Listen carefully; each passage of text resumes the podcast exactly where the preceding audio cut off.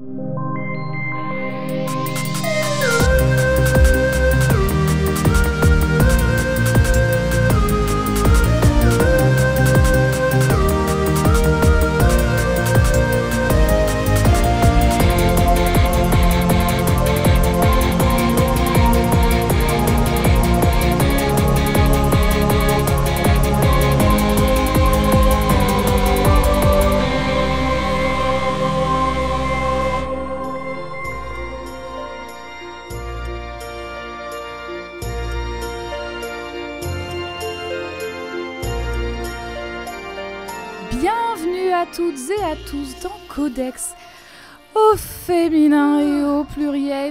et joyeuses fêtes à toutes et tous. fêtes et- Joyeuses fêtes, Jade.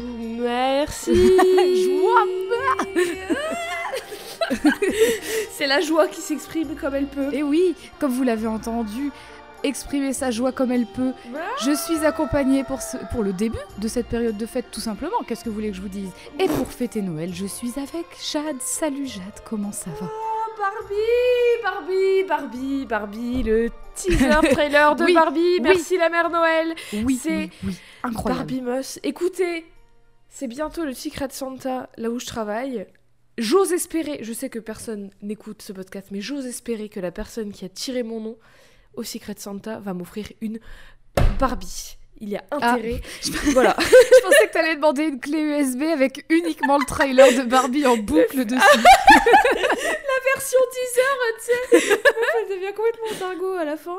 Non, non, je veux une Barbie euh, au choix. Écoutez, ça va, Eve. Et toi, comment vas-tu? Eh bien, puisque tu parles du Secret Santa, sache que Oh. moi j'ai eu mon cadeau du Secret Santa. Je c'était sais- quoi? Alors, je ne sais pas qui est mon Secret Santa. Moi, en fait, enfin, j'ai appris, j'ai appris qu'il y avait deux façons de faire dans le Secret Santa, c'est-à-dire que Hein bah, moi j'ai toujours eu ce, ce truc de on est, on est Père Noël ou Mère Noël secret secrète jusqu'au Oui. moment où on offre le cadeau. Au moment où on offre le cadeau, on peut se dévoiler. Oui. Mais il y a des personnes qui restent secrètes jusqu'au bout.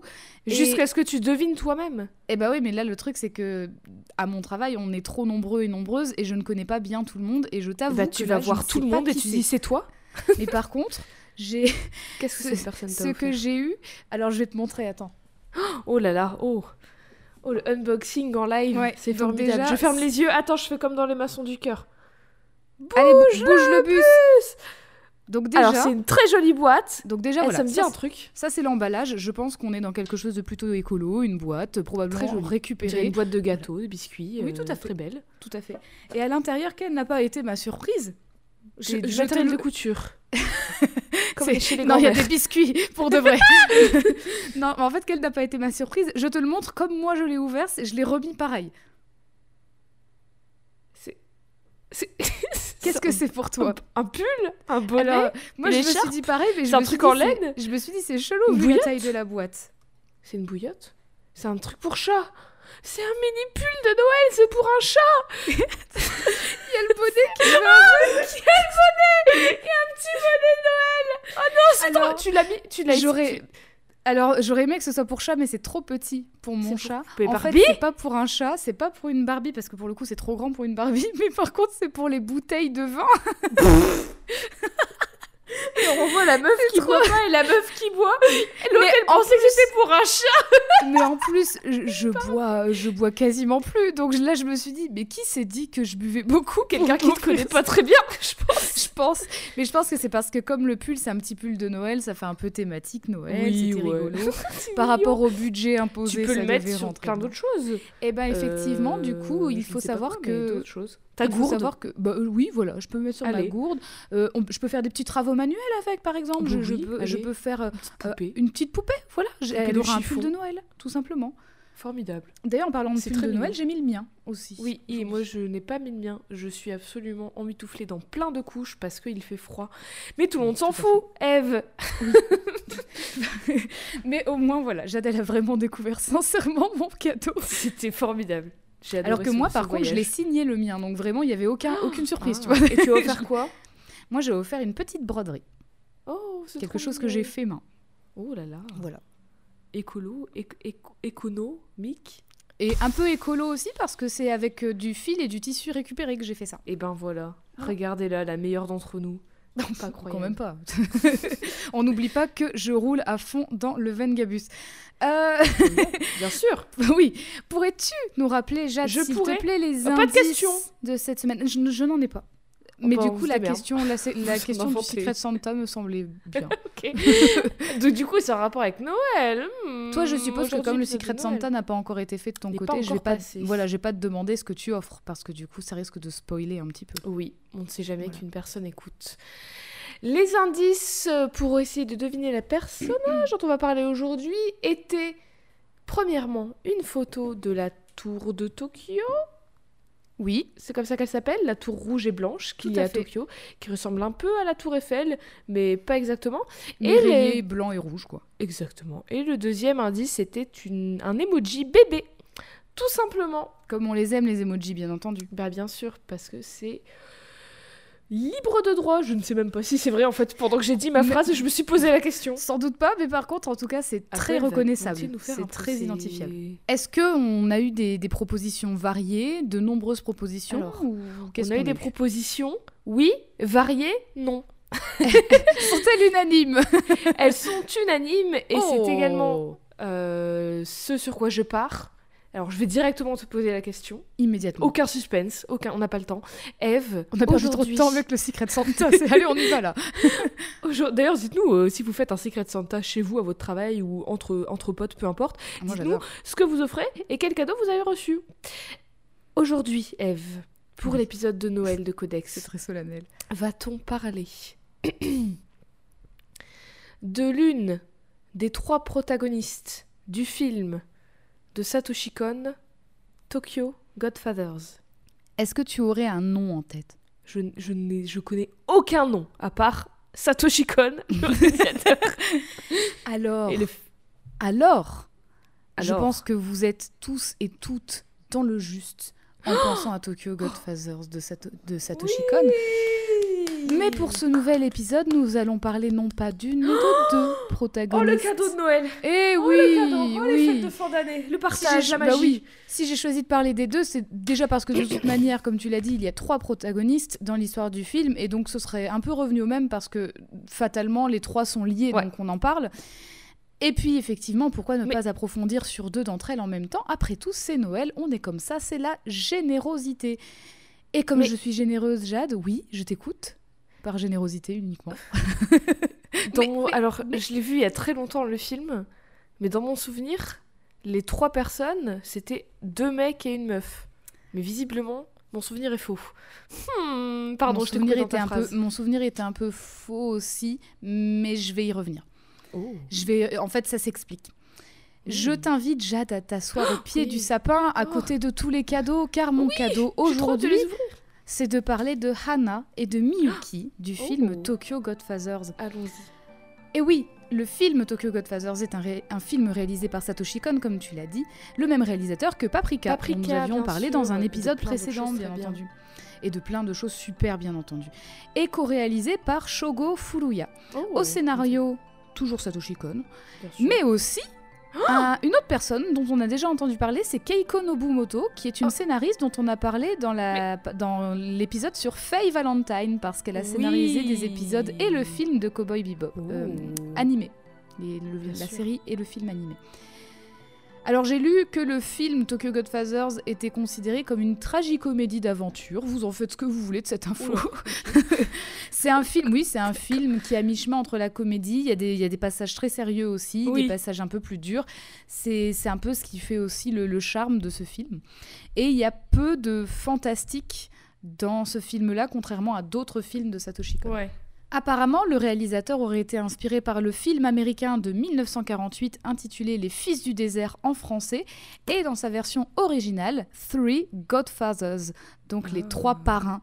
Tokyo Godfathers, hein, c'est les une parrains référence au roi mage hmm. Ça a certainement un lien, en tout cas. Ce...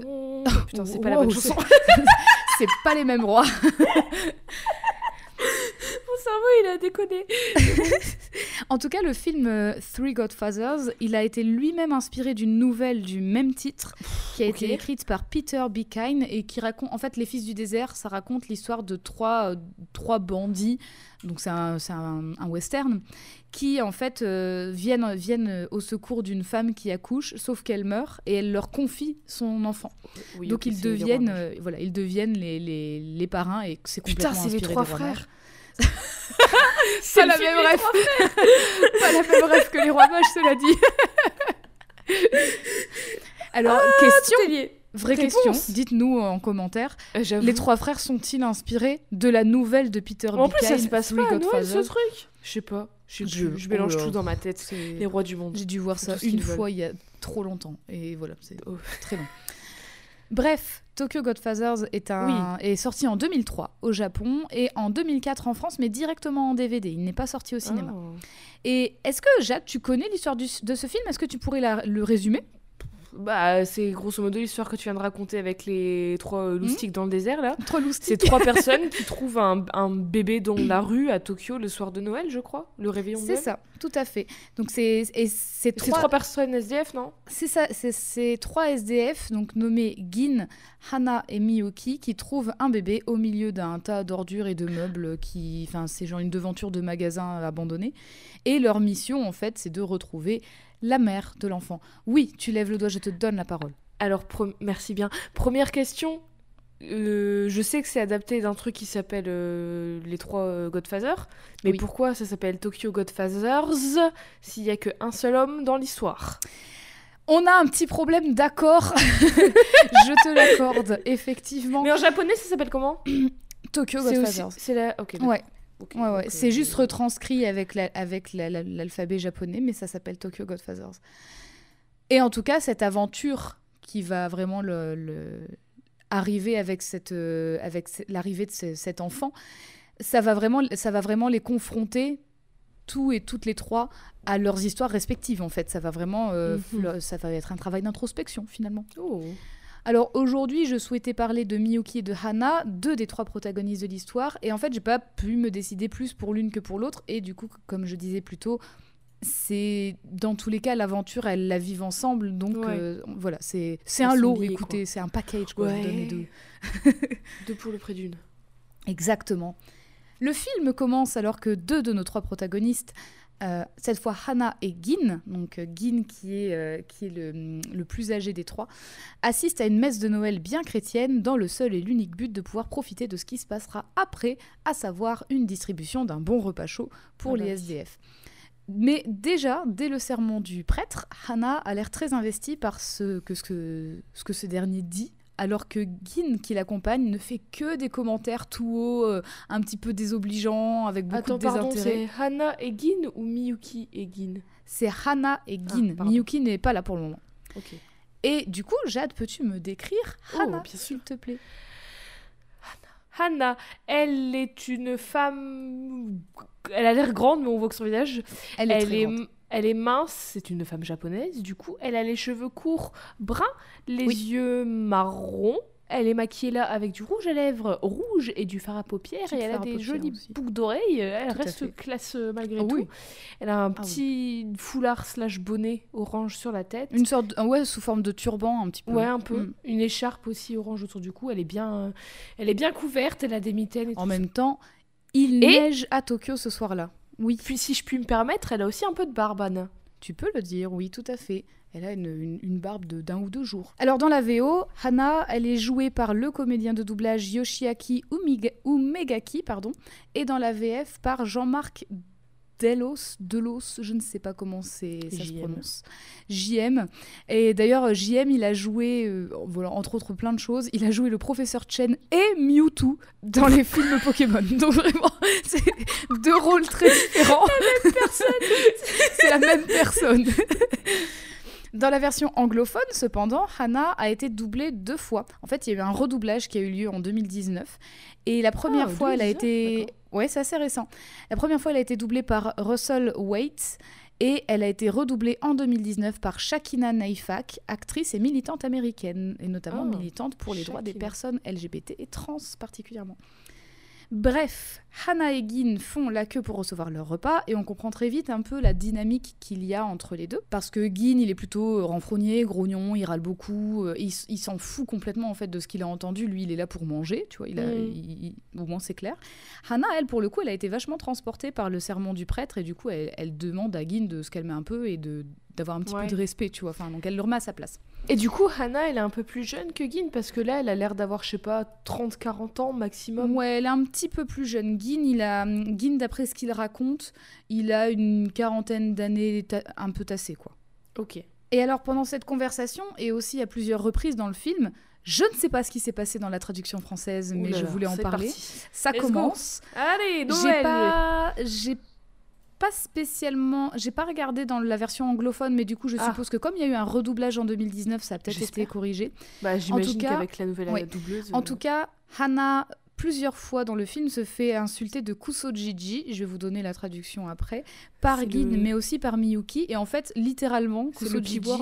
Non, pas du tout. En fait, Ah. Kusojiji, en japonais, ça veut dire genre vieux débris, tu vois. Donc c'est Ah. c'est insulte quelqu'un plutôt par rapport à son âge Très que par rapport à quoi que ce soit d'autre. D'accord. Vieux Voilà. débris. Ça faisait Ouais. des siècles que j'avais pas Oui, ou alors, enfin, genre vieux crouton, enfin, en tout cas, un truc qui désigne, Ouais. enfin, qui en tout cas un vieux est coulant. une insulte genrée au masculin pour le coup, mais En qui plus. va vraiment, euh, qui va vraiment désigner l'âge de la personne. Effectivement, dans la version française, je sais pas pourquoi, ils se sont sentis obligés de mettre euh, une des deux injures homophobes en P. euh, pour les sous-titres et au doublage par contre c'est une autre injure LGBT-phobe euh, en F du coup.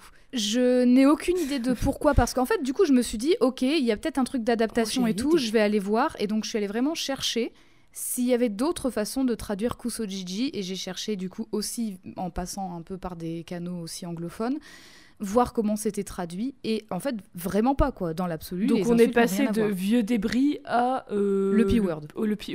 Voilà, clairement. Pourquoi pas? Je, Allez-y, voilà. Attends, mais- Contextuellement, les deux insultes n'ont rien à voir parce que c'est vrai Bah, que vieux débris, c'est vraiment plaisir, plutôt euh, vis-à-vis de son âge. Ouais, ils se sont fait ouais. Il faut savoir que, euh, alors là, j'ai pas, j'ai pas approfondi le truc, mais moi là, j'ai regardé, j'ai regardé deux versions. J'ai regardé une version qui, Oh, qui est la première traduction sous-titrée, celle de 2004, du coup, et j'ai le DVD d'une d'une édition de, enfin un DVD publié en 2018-2019 avec des fautes corrigées et compagnie, mais globalement, les, les mots sont toujours là, donc euh, ça n'a pas Ah, été euh, changé. Quoi. Cela dit, Kusojiji, même si ça concerne plutôt l'âge d'une personne, bah, c'est quand même une le façon de mégenrer voilà, Hana, Ouais. parce que du coup, c'est plutôt masculin, Kusojiji. Le Ouais. pendant féminin, ce serait Kusobaba, en fait. Ouais. Et Kusobaba, c'est genre une vieille peau, tu vois, enfin, voilà, c'est... Donc voilà, toutefois, Ça part bien. Ouais, ça commence bien. Alors ça, faut Super. savoir que du coup, c'est cela. Enfin, je, je vais approfondir après. Toutefois, à quelques autres reprises, par contre, Gin va désigner Hana en japonais d'un autre mot, qui est aussi une insulte, mais en fait, c'est. Enfin, là, j'ai eu du mal à avoir plus de, de, de grain à moudre de ce côté-là, mais en fait, c'est un mot qui va désigner soit une drag queen, soit un homme gay. Mais du coup, ça a l'air d'être dans le sens péjoratif, donc je sais pas trop. Mais en tout cas, ça n'a pas été traduit par le P-word vraiment euh, à 100% dans la version française, donc je sais pas trop comment on pourrait traduire ça nous. En tout cas, je rappelle à toutes fins utiles que Hannah, bon, elle a été écrite par des personnes cisgenres, et qu'il y a plein de maladresses et autres trucs pourris aussi dans les dialogues. J'en parle maintenant, mais dans cet épisode, je genrerai Hannah au féminin parce qu'en fait, c'est comme ça que elle, elle se genre. De Bah, toute parce façon. que C'est une femme. Voilà. Tout simplement. Mais en fait, comme il y a des moments, forcément, où il y a du mégenrage, et du coup, bah, je me Ouais. calque sur euh, Hannah. Quoi. Et par ailleurs, elle ne semble pas vraiment relever les, Oui, je les remarques de un peu. euh, Elle a l'habitude, quoi, je malheureusement. pense. Du coup, elle calcule plus. Mais elle va Surtout que c'est un peu son pote, non? Bah oui, en fait, enfin, c'est ils- vraiment son ils compagnon ensemble, de, de, Ouais, voilà. de vie, quoi. Enfin, Donc, ils, euh, ils- malgré ils tout, ils toujours sont- fourrés ensemble, quoi. Même s'ils Ouais. s'aiment pas forcément, malgré tout, ils. Voilà, quoi. Mais alors après, il y a encore Mais après, fois, le reste du ces- temps, il la genre au féminin. C'est ça, le reste du temps, il la genre au Ouais, féminin. donc c'est genre. euh, bon, c'est vénère, mais c'est qui aime bien châtie bien, quoi, en gros. C'est, ouais. C'est facile, mais c'est c'est Mais horrible. du coup, c'est effectivement très, euh, très ambigu et je pense qu'il y a une vraie volonté effectivement de d'écrire Hannah correctement, mais qu'il y a plein de trucs qui vont pas quand Bah même. après, c'est un fait. Oui, malheureusement. bien sûr. C'est horrible ce que je dis. Oh Bah, c'est, ça arrive encore aujourd'hui, c'est ça que tu veux dire, c'est que c'est une réalité, ouais, c'est pas un fait. Oui, donc je disais, elle semble pas se se formaliser des insultes de Guine, et Ouais. d'ailleurs, à plusieurs reprises dans le film, elle dit qu'elle, au fond d'elle, elle est une femme, enfin voilà, donc Bah, euh, bien sûr. c'est, clair. D'ailleurs, c'est difficile de savoir, je vais, enfin, pour J'avais oublié qu'il y avait ça. J'avais complètement Bah zappé. ouais, moi aussi. Et en fait, je pense que c'est justement parce que la trad, elle est ambiguë sur plusieurs trucs, et notamment avec le P-word, avec d'autres trucs et tout, et donc du coup, Mais tu sais sais que- pas trop sur quel Mais dans mon souvenir, moi je me souviens qu'il y avait elle et il y avait deux mecs autour. Je sais pas pourquoi j'ai Miyuki. Miyuki, je l'ai Miyuki. complètement euh, zappé. Eh ben, tu verras à quoi elle ressemble après. Mais du coup, comme je disais, c'est un peu difficile de savoir comment elle est genrée par les autres dans la VO parce qu'en fait, les accords et les pronoms comme il, elle sont pas. Comment dire Sont pas euh, évidents en japonais. C'est-à-dire que généralement, tu mets juste l'accord du verbe pour parler d'une personne. Ou tu dis le prénom et le verbe, tu vois, mais tu dis pas il ou elle. Donc du coup, c'est. En fait, c'est au niveau de la trad que ça peut être euh, ambigu. Mais par contre. À côté de ça, il y a 15 On 000 est façons de dire nous, avec nos, Ouais. nos pronoms, Oui, nos alors attends. d'objets et tout. Crie pas Victor trop vite parce qu'il y a 15 000 Enfin. façons de dire je en japonais. Ah, je comptais fait, pas apprendre le japonais, donc ça va, mais putain, bon courage. Mais en fait, c'est comme ça qu'on sait que Hana, elle se genre au féminin. C'est grâce au mot jeu qu'elle emploie parce qu'en gros, dans la VO, elle utilise. Donc le mot jeu de base, c'est watashi. Et elle, elle Oui. utilise atashi. Et atashi, du coup, bah, c'est watashi, mais euh, un peu tronqué. Et en fait, c'est majoritairement utilisé par les femmes et par les filles. Alors que les mecs, eux, ils vont plutôt dire euh, beaucoup ou ore de façon plus Ils ont familière. pas le temps, putain. Et ouais, ils ont clairement pas le temps. Ils sont trop occupés à faire du Oh là, business on a tellement de choses à faire. Oh là là, les hommes. Je peux pas, il y a de l'argent à faire. Mais du coup, euh, on est des bébés en plus, comment on rigole.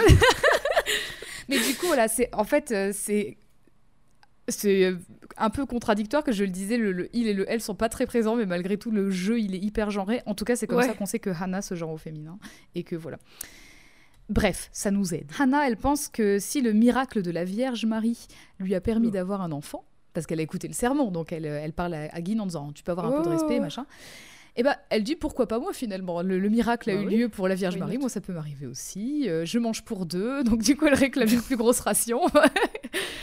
Et une fois qu'elles sont servies, elle retrouve la troisième protagoniste du film, Miyuki, sur le toit d'un immeuble, alors que cette dernière, elle est en train de cracher sur des passants en contrebas. et elle compte le nombre de personnes qu'elle a touchées. Genre, dès Pourquoi qu'elle pas voit une tête se relever, elle sait que ça a marché, tu vois, qu'elle a touché. Et du coup, Jade, peux-tu nous écrire Miyuki, Je peux s'il te décrire plaît? Miyuki. Miyuki, elle a l'air plus jeune. Tout à fait. Elle a l'air plus petite aussi. Elle a les cheveux bruns, elle aussi, mais elle a un carré avec une petite frange. Oui. Elle a les yeux marrons, elle a des sourcils fins. Elle a, elle a un, un chapeau au-dessus d'un bonnet avec une. Enfin, en gros, elle est bien couverte parce qu'évidemment, Oui, bah c'est oui. l'hiver et elle est dans la rue. Et elle a l'air un peu. hum, insolente. Oh oui. elle l'est pas qu'un peu. Enfin, elle crache sur les gens déjà, donc c'est un bon indice. Elle, ouais, elle compte. Elle compte le nombre de personnes touchées. Effectivement, tu l'as dit, elle est plus jeune et Miyuki est une adolescente d'environ 15 ou 16 ans. Ah, en fait. putain. Et par conséquent, c'est la plus jeune du trio. En VO, Miyuki est jouée par l'actrice Aya Okamoto et en VF, elle est jouée par Guylaine Gibert, qui a d'ailleurs aussi doublé tout plein de monde dans Pokémon, dont l'ag- l'agent de génie. Donc c'est- c'est la flic dans Pokémon. Et Mew. C'est toujours un légendaire et un personnage. tu sais. C'est le contrat, c'est le deal. En version anglophone. Mais c'est drôle quand même parce que, enfin, quand on parlait de Paprika, dans Paprika, la doubleuse de Paprika, elle avait aussi joué la version, enfin, la, la- elle avait fait, elle avait été la voix japonaise de, de Jessie dans Pokémon. Et ben voilà. Et là, un autre film de Satoshi Kon et on retrouve pas, euh, des, l'un ou des- voilà, des comédiens, comédiennes de doublage de Pokémon. Incroyable. Japanime, c'est un monde petit assez. C'est ça, c'est un tout petit monde. En version le japanime. J'ai dit Japanime. tu sais ce qui m'est venu en tête? Oh là, attention, la deep cut, il y a Oula, personne qui oula. va la voir. Quand j'ai dit Japanime, j'ai eu en tête, j'ai visualisé. Comment il s'appelle ce site? Putain, tu vas m'aider. Le site tout bleu, là où il y a plein d'infos sur les animes et les, et les mangas et tout. Comment il c'est pas Nautiljon Nautiljon. Je sais pas que j'ai j'ai aucune idée idée de si ça se prononce comme ça, sachez-le. Nautiljon, Nautiljon. Bref, j'ai eu. J'ai. euh, un monde.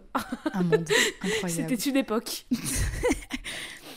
En version anglophone, Miyuki a été redoublée hein, comme, euh, comme Hannah. Elle a d'abord été jouée par Candice Moore et en 2019 par Victoria Grace. Hana reste à côté de Miyuki alors que cette dernière mange voracement et elle, peut, elle prend un petit peu le rôle d'une sorte de mère de substitution. Enfin, elle lui demande Oh. de pas faire tomber sa nourriture, de respecter quand même celles et ceux qui l'ont faite, celles et ceux qui l'ont apportée aussi accessoirement. Oui. Miyuki répond qu'elle qu'elle déteste ce ton évangéliste que Hana prend et que ça lui fait penser à Akiko. Et quand Hana apprend que Akiko, c'est en fait la vieille, je cite, de Miyuki, elle est choquée de cette façon de parler de sa- sa propre Oh là mère. là. Mais faut pas parler comme ça de ta mère, c'est scandaleux. Oh là là, elle est très. euh, faut rester sur la bonne voie et tout, euh, Hannah. Oui. Mais, Mhm. mais en fait, c'est vraiment, euh, c'est, enfin, c'est, c'est vraiment quelque chose qui est pas, c'est pas dans l'excès en fait. C'est un petit peu, c'est aussi un petit peu théâtral, c'est un petit peu dans, dans le jeu en fait. Elle est un petit peu Oui. extra, Anna. Ouais. D'ailleurs, j'en profite maintenant que j'y pense. Petit point étymologie avec Codex. Hana, ça veut dire fleur, donc c'est Oh, un très c'est joli beau. prénom C'est et c'est assez commun aussi. Et Miyuki, alors Miyuki, ça dépend de la façon dont le prénom est écrit, parce qu'il y a différents kanji possibles.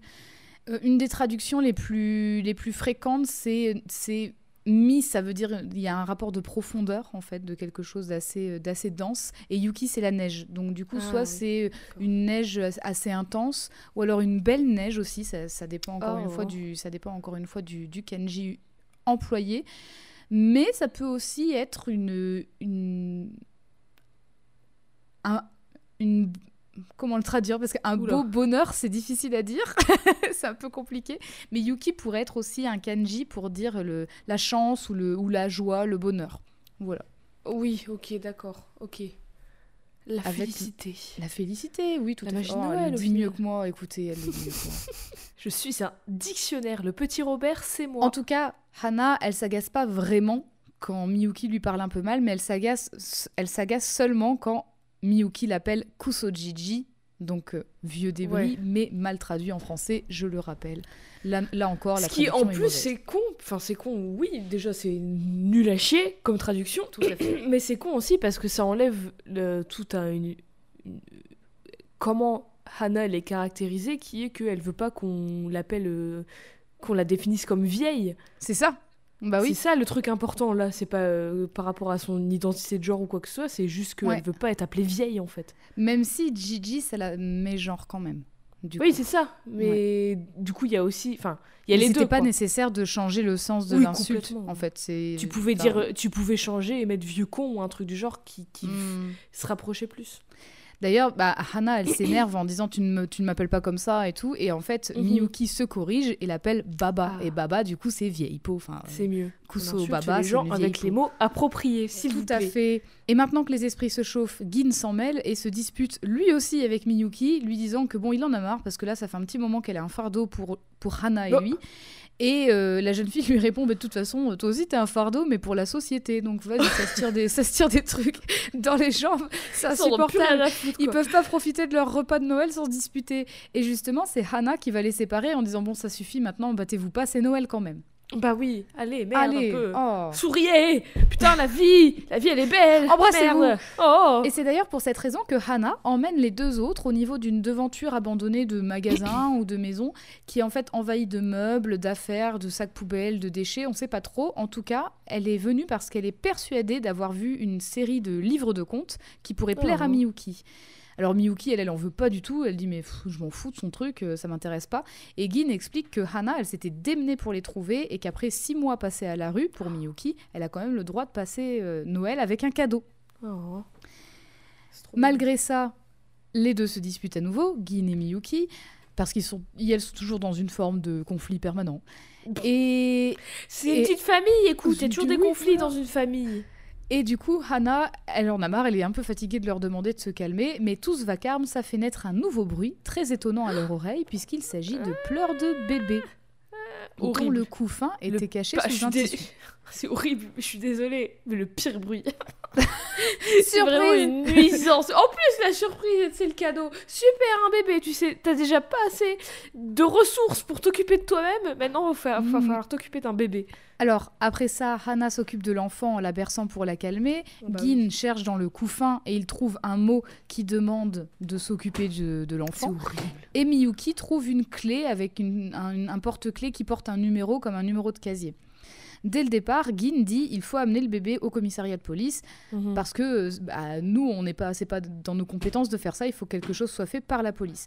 Mais Hannah, elle, elle voit cette découverte comme un cadeau du ciel pour Noël. Donc c'est le miracle Bah, de la c'est- Vierge Marie, C'est le petit Jésus. tout à fait. Et elle clame Je que te c'est dis, les rois mages, encore bébé. une fois. Eh Putain. C'est exact... Putain, mais ouais, c'est exactement l'histoire des trois gars euh, qui trouvent un bébé dans le désert. là. Tout C'est à fait. Et elle clame que c'est maintenant leur bébé. Miyuki proteste en disant que les parents de l'enfant vont sans doute vouloir la retrouver quand même, ce à quoi Hana répond Mais quel genre de parents abandonneraient leur enfant par Bah ce oui. froid en fait? Donc on va Alors, pas et leur si- ramener. Si, t'abandonnes ton enfant et que tu laisses un petit mot, c'est que t'en veux plus, c'est pas que tu Bah vas oui, vouloir le retrouver. C'est horrible de faire ça. Hmm. Donc elle ajoute que c'est un signe et que Kyoko voulait sans doute qui elle la trouve. Kyoko Qui c'est Kyoko Eh Bah ben, oui. c'est le nom qu'elle donne au bébé.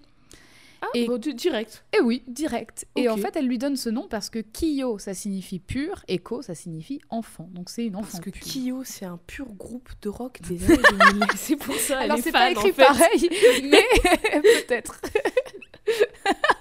Elle est trop fan.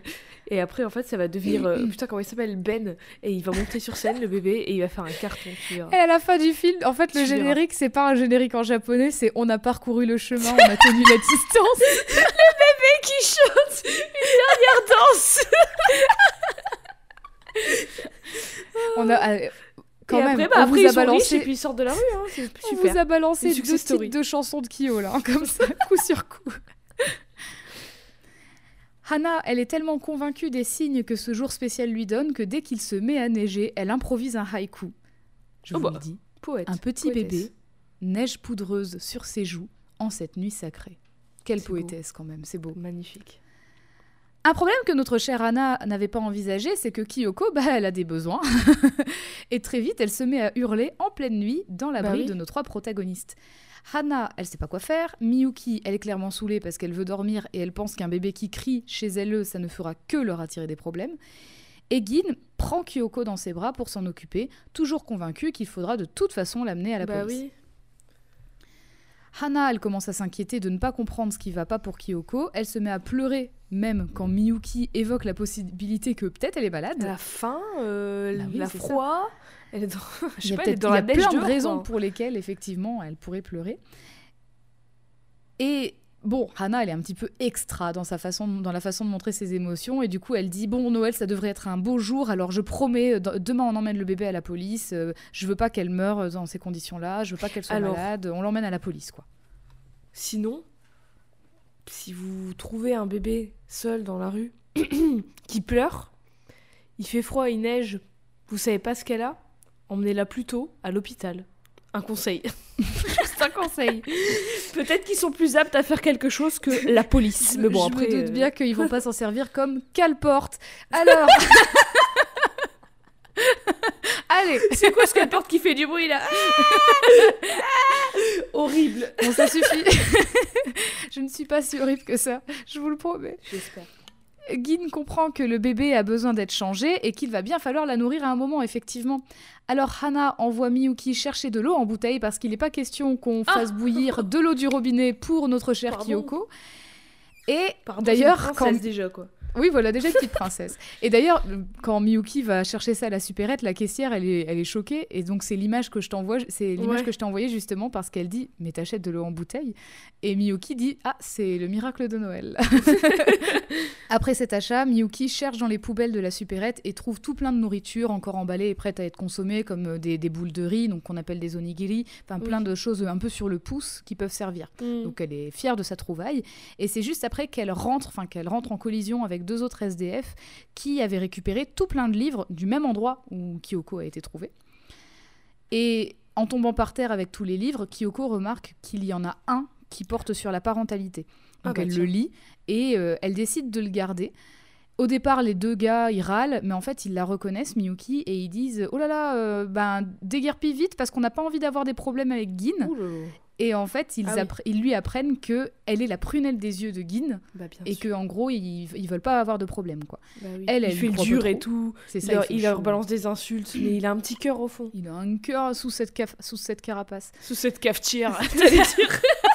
bah pas du tout, c'est juste que j'ai buté sur mon Oui, oui. mais Et effectivement. oh, à d'autres. Hein. Bon, Miyuki, elle y croit pas trop, mais elle dit je garde le livre. Et sympa quand même, elle donne deux onigiri au SDF Oh. avant de partir.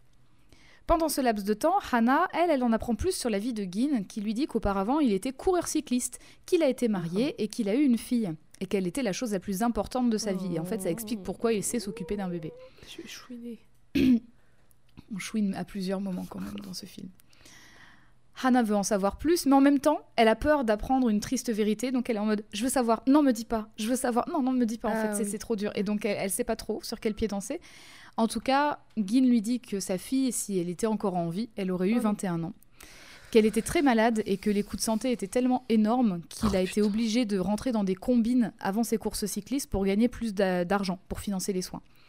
Sauf qu'une fois, ça n'a pas marché. Il a été suspendu et sa fille est morte, suivie Oh plus tard de son épouse. Sales, sales histoires, quand même. Ça, l'ambiance. Sale ambiance. Joyeux Noël, hein Oui, bah oui, hein, la magie. Hannah, elle est, Hannah, elle est horrifiée de ce qu'elle entend. D'ailleurs, elle dit bah, J'aurais préféré ne pas savoir, je déteste les histoires tristes. Et ouais. Miyuki, de son côté, elle a entendu toute l'histoire parce qu'elle est de l'autre côté de la porte et elle n'avait pas Mhm. osé rentrer, en fait.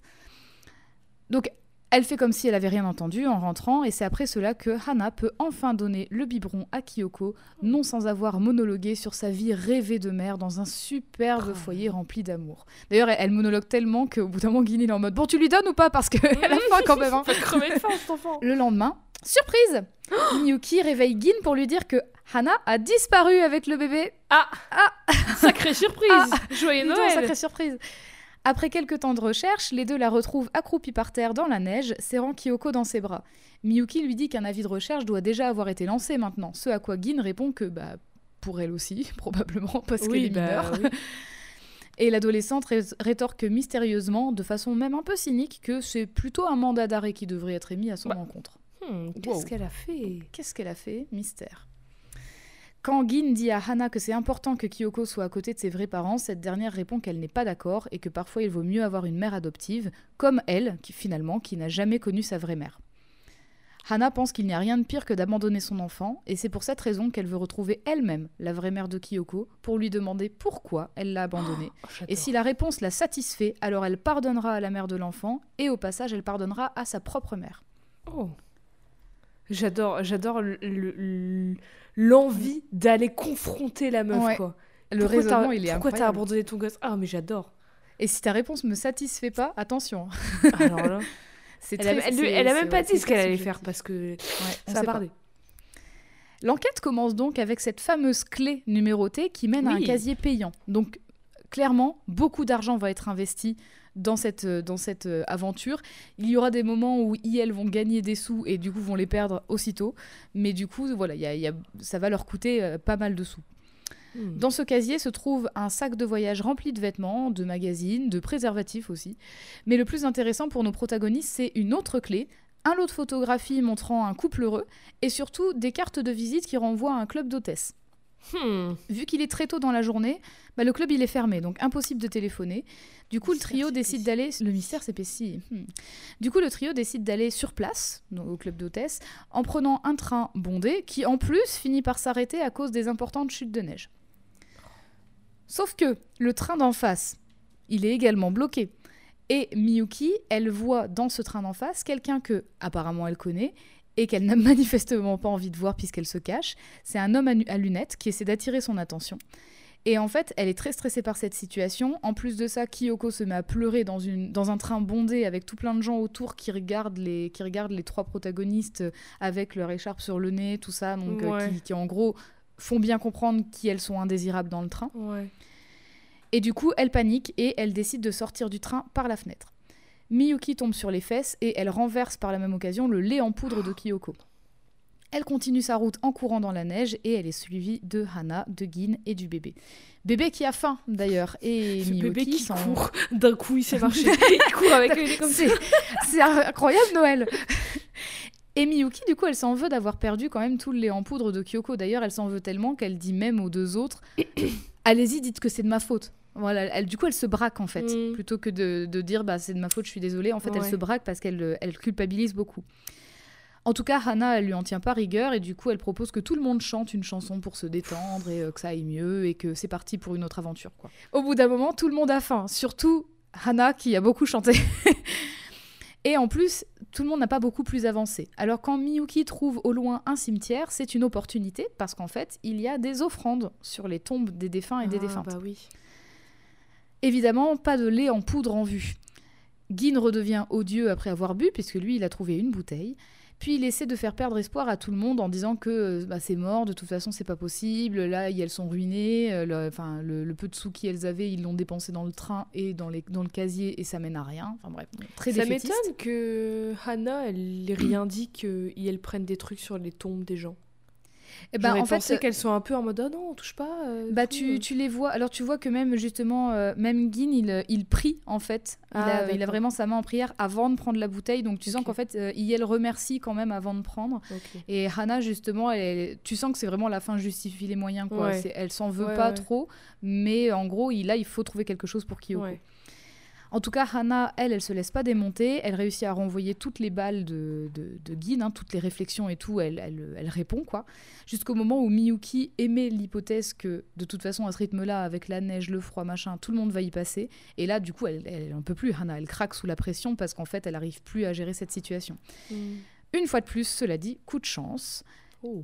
Une tombe un peu plus loin est couverte d'offrandes, sans doute faites à un ou une très jeune défunte, puisqu'elle est couverte d'une boîte de lait en poudre, d'un biberon et de couches. J'ai envie de dire ouais, mais en même temps, je veux dire oh, C'est ça. C'est en fait, c'est leurs coups de chance dans les dans le film sont toujours très cyniques. En fait, il y a toujours quelque Bah, chose à côté. C'est sûr pour Hannah, en tout cas, Kyoko est l'enfant la plus chanceuse du monde. C'est clair. Enfin, même si elle s'est fait abandonner au début, mais Ouais. bon, depuis, ça va. Ça, ça va. Plutôt. Elle remonte bon- bien la pente pour l'instant. Plus tard, sur leur chemin, les protagonistes tombent sur une voiture qui est en plein milieu d'une ruelle, qui est d'ailleurs euh, contact allumé, et sous laquelle en fait se trouve un homme qui essaie de ne pas se faire complètement écraser. En gros, la voiture elle est en pente et le mec il est à l'arrière de la voiture en train de la pousser parce Ah qu'en oui, fait il- la voiture lui est tombée dessus quoi. Elle a, elle a roulé sur lui. D'accord. Gin et Hannah parviennent à dégager la voiture et sauvent le gars qui explique sa mésaventure au trio. Après quoi, il leur donne de l'argent et sa Sympa. carte de visite pour les remercier. Et Hannah constate que l'homme vient du même endroit, en fait, enfin du même quartier où se trouve le club d'hôtesse, en voyant la carte de Mmh. visite. Quand elle lui demande s'il connaît l'endroit, il répond que bah ça tombe bien, sa fille, elle se marie avec le propriétaire du club. Bah, comme par hasard. Coïncidence, incroyable. Quelle chance. Alors il leur propose de les emmener en voiture directement au mariage, Sympa. parce que du coup le Putain, un mariage gratuit en plus, le- Wedding Ouais, Crashers quoi. Génial. tu sais que c'est toujours sur ma bucket list. Je propose qu'on renomme le titre de la série de, du film Wedding Crashers. Mais tu sais que c'est sur ma bucket list encore de cracher un mariage. Ça Incroyable. fait des années, des années, j'ai toujours pas fait. Bah, en fait, si voilà vous ce qu'il faut faire. C'est il faut voilà c'est ça. Si vous vous mariez bientôt, n'invitez pas Jade. Mais dites-le moi. croire qu'en Ouais. fait, elle va cracher à votre mariage, mais en fait vous l'invitez plus ou moins. Mais vous faut me pas le dites, mais vous me dites, ne, venez absolu- ne viens absolument pas en fait. On veut pas te Voilà, voir comme ça. ça. J'ai un mariage, mais ne viens pas. Ça se passe là, par contre, et ce sera telle heure. Alors, il les embarque en voiture directement, et pour les remercier de lui avoir sauvé la vie, il leur propose effectivement de rester au mariage pour profiter d'un abri, parce qu'il fait toujours très froid dehors, et Oui, du bah. repas. Il leur présente sa fille, la mariée, qui s'appelle justement Kyoko. Putain. Incroyable ces Les coïncidences. coïncidences là, ça ne va plus. Hein. Plus tard, alors qu'elles sont en train de manger, Miyuki quitte la salle de réception avec Kyoko pour aller la changer. C'est une fois aux toilettes qu'elle s'excuse auprès de Kyoko directement d'avoir fait tomber le, le lait du bébé en fait. Mhm. hein. Donc euh, vraiment, elle est en tête à tête avec le bébé, en train de le changer. Je suis désolée d'avoir fait tomber ton lait. Donc là, tu vois, voilà, ça y est, elle. euh, Il y, a, plus ce côté euh, où elle culpabilise, mais en même temps, elle, elle, se- elle elle s'est- se- elle est plus braquée parce qu'elle est toute seule. C'est ça. Au même moment, l'homme de la voiture, qui est, on ne va pas se le cacher, une sorte de parrain de mafia, clairement. Tu, vois, tu vois le mariage, t'as que des gars en costard noir avec des lunettes de soleil. Voilà, Vibe un peu Yakuza et tout. c'est ça. Ah bon, complètement. Eh ben, ce gars, il présente à Gin et Hannah son nouveau gendre, que Gin semble d'ailleurs reconnaître. Bah. Le jeune marié leur apprend que la femme des photos et de la carte de visite s'appelle Sachiko, mais qu'elle a démissionné du club après être tombée enceinte. Mhm. Hannah demande au type s'il peut pas avoir plus de renseignements parce qu'elle, elle, elle a quelque chose à lui donner. Et euh, alors qu'il est au téléphone et qu'il parle de Sachiko de façon d'ailleurs hyper désobligeante, quoi, il est atroce avec, avec les employés de son Surprenant. club, quoi, surprenant. Euh, Gin commence à péter un plomb, il a une bouteille à la main, il l'a bu, et il commence à péter un plomb parce qu'en fait, euh, ce gars, il le reconnaît. Et, et Hannah, elle comprend pas c'est quoi le problème. Et il dit que c'est à cause de ce gars qu'il a perdu sa femme et sa fille et que s'il ne l'avait pas foutu dans, le- dans- pardon et que s'il ne l'avait pas foutu dans la merde, il serait encore avec elle. Ah, c'est ça. Hannah, les trucs qu'il faisait avant ses courses et tout ça. Tu disais qu'il faisait des trucs un peu chelous C'est pour ça. arrondir ses fins. Mmh. Mais Hannah, elle comprend plus rien parce qu'il il a quand même dit qu'il serait encore avec elle. Et là, elle dit mais, mais attends, euh, ta femme et ta fille, elles sont pas mortes? C'est quoi cette histoire? Bah. Mais du coup, urgence. Gin là, il s'apprête à Après, vraiment. c'est peut-être une... c'est peut-être dit de façon, bah, je serai encore avec elle parce qu'elle serait encore vivante. Oui. En tout cas, Hannah, elle comprend pas trop le- les bails, mais là, l'urgence, c'est de le retenir parce qu'en fait, euh, vu le nombre de gars chelous qui ont l'air Oui. clairement d'être des gardes du corps, elle dit arrête, c'est toi qui vas te faire tuer. Donc elle le retient, bah elle le oui. retient. Et à ce moment-là, nouveau retournement de situation. Une serveuse sort un gun, Oh tente de tirer sur le parrain, mais elle tire en réalité sur le marié qui a plongé pour protéger son beau-père. J'espère que vous suivez. Hein. C'est un... un nom catégorique. Oui, effectivement. En fait, il y a une serveuse qu'on voit genre une fois dans un arrière-plan. Et D'un un coup, gun. bam, elle sort un gun, elle veut tirer sur le parrain. Le marié, qui était euh, au téléphone, s- plonge vraiment pour protéger le, le gars.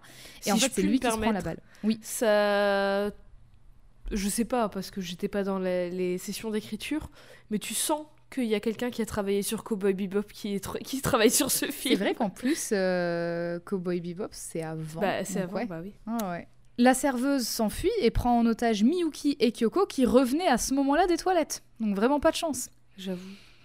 Hana et Gin se lancent à leur poursuite, mais pas de chance. La serveuse, qui en fait n'était pas une serveuse, mais était un type hispanophone sous couverture. Il avait une perruque, du make-up et tout, mais en fait c'était un gars qui était caché, qui était caché, qui était, dé- qui était déguisé.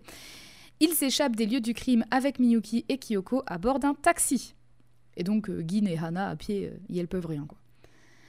Hana tente d'appeler la compagnie de taxi à partir d'une cabine téléphonique pour avoir des infos et surtout essayer de réserver la même voiture que celle qui les a semés parce qu'elle a pris le numéro de la cabine. Mais on lui raccroche au nez, alors du coup en panique elle se met à courir en fait dans une direction pour essayer de, de faire quelque chose quoi. Gin il lui dit mais arrête, euh, Tu vas je te rappelle qu'on est SDF en fait, on n'est pas on n'est pas héros héroïne de film d'action et là enfin c'est la police quoi qui doit faire quelque chose, c'est pas Ouais. c'est pas nous. Et Hana, elle s'emporte en disant que Miyuki et Kyoko sont leur famille et qu'ils ne qui, elles, ne peuvent pas les laisser tomber. Bah oui. Ce à quoi Gin répond qu'elle devrait peut-être arrêter de lui parler comme si elle était sa femme et que lui ne bougerait pas. Oh, Ok, calme-toi. Gin, hein. euh, Il y a quand même eu deux enfants kidnappés sous tes yeux. hein. Oui, voilà. Et puis, euh, voilà, c'est peut- peut-être que euh, dans les faits, peut-être que la police en, en aurait rien à foutre, effectivement. Mais par contre, il y a quand même un gars qui a tiré sur quelqu'un. Donc là, ça- Oui, ça, aussi. intéresserait peut-être la police, tu vois. De Et leur puis dire, euh, Miyuki, elle a un mandat d'arrêt euh, contre elle, a priori. c'est ce qu'elle pense. Supposément. Ouais, c'est ce qu'elle pense. Donc euh, Et voilà. elle se dispute et Hannah lui dit qu'il est tellement égoïste que personne ne se soucierait qu'il meurt dans la rue et qu'il est le roi des ordures. Donc euh, tu vois finalement on, on pense qu'elle est un petit peu euh, enfin avec justement ces histoires de miracles de Dieu où elle Ouais, est genre toujours très un peu dans la, et dans la tout, sainteté. En ouais. fait elle est elle, elle se laisse pas faire quand même et elle est Oui. capable aussi de Bah, dire la preuve, elle veut aller casser euh, la gueule de la mère du gamin. Donc Ouais. Elle lui jette le sac d'affaires de Sachiko dans la tronche et s'en va. Ah oui, d'ailleurs, le bébé, c'est une petite fille. Du coup, tu disais le gamin, mais Kyoko, c'est un, nom de petite fille. oui, pardon. Quand je dis le gamin, c'est pour moi c'est gender neutral. Tu vois, c'est pour tout Oui, le tout- monde. oui, exactement. tout à fait. De son côté, Miyuki ne comprend pas un traître mot de ce que lui dit le type qui l'a enlevé, mais elle est forcée de le suivre chez lui, dans un quartier très animé, même à cette heure avancée de la nuit. Miyuki, elle est morte de peur et elle pense même que du coup, peut-être elle va finir trafiquée, enfin, elle commence à se faire un peu plein de films. Alors qu'en réalité, chez ce mec, il y a une femme, et c'est la femme du gars en fait. Et cette femme, elle propose d'allaiter Kyoko parce qu'elle a, une, elle a aussi une petite fille du même âge. Après ça, Miyuki, elle essaie tant bien que mal de communiquer avec elle, donc Miyuki en, mélange, en mélangeant du japonais et de l'anglais, et de l'anglais, tandis que la femme, elle, communique en espagnol-anglais. Donc c'est un petit Ouais, peu hasardeux, ouf. quoi. Elle apprend que le père de la femme est policier, tout comme le sien. Et elle est contente de pouvoir parler un peu avec elle. Elle dit des choses un peu étranges, comme quoi son père, il doit être à sa recherche pour l'arrêter, en fait. Pas pour la retrouver à la maison, mais pour l'arrêter. Vraiment, genre mandat d'arrêt, tu vois, encore une fois. Qu'est-ce qu'elle a Donc, euh, hmm, qu'est-ce qu'elle a fait? Bizarre. Les deux échangent un peu plus et Miyuki montre quelques photos qui lui appartiennent. Alors elle parle de sa mère, Akiko, qui est une femme très très pieuse et elle l'imite un peu de façon moqueuse pendant qu'elle prie. Puis elle lui présente une photo de son petit chat, qui était un Oh. chat errant qu'elle a trouvé. Et euh, c'est un chat qu'elle a nommé Ange parce qu'en fait les taches sur son dos ressemblent à des ailes. Miyuki semble beaucoup tenir à son chat, mais apparemment il aurait disparu. Et quand la femme voit la photo suivante, qui est une photo de Miyuki à côté d'un homme dont le visage est gribouillé. Elle lui demande qu'est-ce qui s'est passé. Et en fait, Miyuki, elle, elle se met à pleurer. Et elle dit qu'elle ne pourra jamais rentrer chez elle parce qu'en fait, elle a poignardé son père. Qu'est-ce qu'il a Mais qu'est-ce qu'il a fait?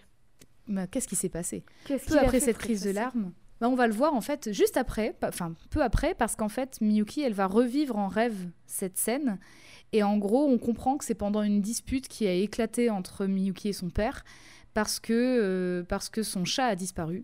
Et elle est persuadée que c'est que son père, en fait, qui n'aimait pas trop son chat, euh, l'a fait, euh, l'a fait disparaître. Enfin, soit l'a donné, soit l'a, soit l'a mis ailleurs. Enfin, en tout cas, elle est persuadée que c'est à cause de son père que son chat a disparu. Mhm. Et en plus, on sent qu'il y a un petit passif de son père ne l'écoute jamais. Donc euh, Ouais. elle est en mode tu m'écoutes jamais quand je parle, machin. Enfin, voilà. Et en gros, elle pète un plomb et elle le poignarde.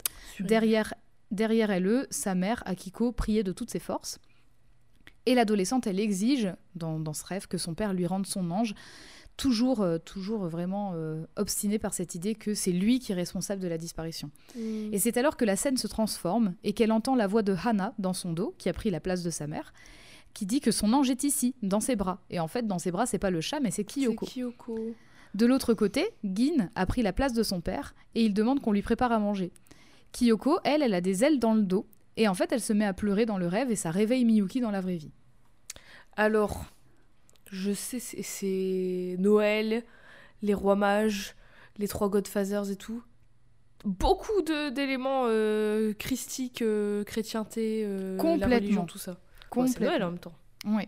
Et puis, pas que en même temps, parce que du coup, il y a, enfin, vers la fin du film, elles, elles vont, elles vont se rendre dans un temple, euh, dans Oui, un mais- temple shinto. Enfin voilà, donc oui, il y a religieux, pas, y a tu pas, vois. ouais, il y a pas que la religion chrétienne qui est représentée, même si le film s'ouvre littéralement sur une messe, quoi. Enfin voilà. Tout cela a lieu pendant que Hana réussit enfin à commander le taxi qu'elle avait vu partir avec Miyuki plus tôt. Elle discute avec le chauffeur afin d'avoir plus d'informations, et en fait on voit que sa priorité c'est de savoir si Miyuki et Kyoko étaient en sécurité. Et elle demande par exemple au chauffeur si le gars qui était là euh, leur a fait du mal ou les a frappés, tu vois. Mm. Et le, le chauffeur il est en mode bah non, euh, enfin il prend ça un peu à la rigolade, lui ça l'inquiétait pas trop. Ouais. Alors que clairement, il avait vu que sur la banquette arrière, la meuf, elle était terrorisée quand elle était avec son bébé dans les bras. Là. Il-. Et en fait, là, il est en mode. J'avoue, il Oh, voit ça une va, gamine, il pas- voit une ado avec un bébé dans les bras et un mec euh, à qui elle parle pas. Un mec qui gueule en espagnol. En plus, Et il se pose et pas il de est en mode questions. Ouais, pas de problème. Tranquille, tous les jours. C'est ça. ça. Et en fait, dit, il peut-être prend- qu'il voit vraiment ça tous les jours. c'est horrible. Et donc, il prend ça un peu à la rigolade, mais en fait, euh, en même temps, il y a l'autoradio qui tourne et il entend la, la nouvelle, justement, de, de, de tirs qui ont eu lieu dans une réception. Et euh, justement, que la police recherche un- un- une personne latino-américaine, en fait, et, qui était accompagnée d'une femme, enfin d'une jeune femme et d'un enfant. Donc Hmm. là, ça y est, il réalise que c'est très sérieux comme situation. Et Hannah lui dit Moi aussi, je suis très sérieuse. Donc, en gros, euh, tu roules, quoi. Finalement, il dépose Hannah à l'endroit où il a déposé les, les, trois, les trois plus tôt. Une fois dans ce quartier, Hannah se met à parcourir toutes les ruelles en criant leur nom. Elle crie si fort qu'elle se met à tousser et elle tousse pas que de l'air parce qu'elle laisse derrière elle quelques petites gouttes de sang quand même. Terrible.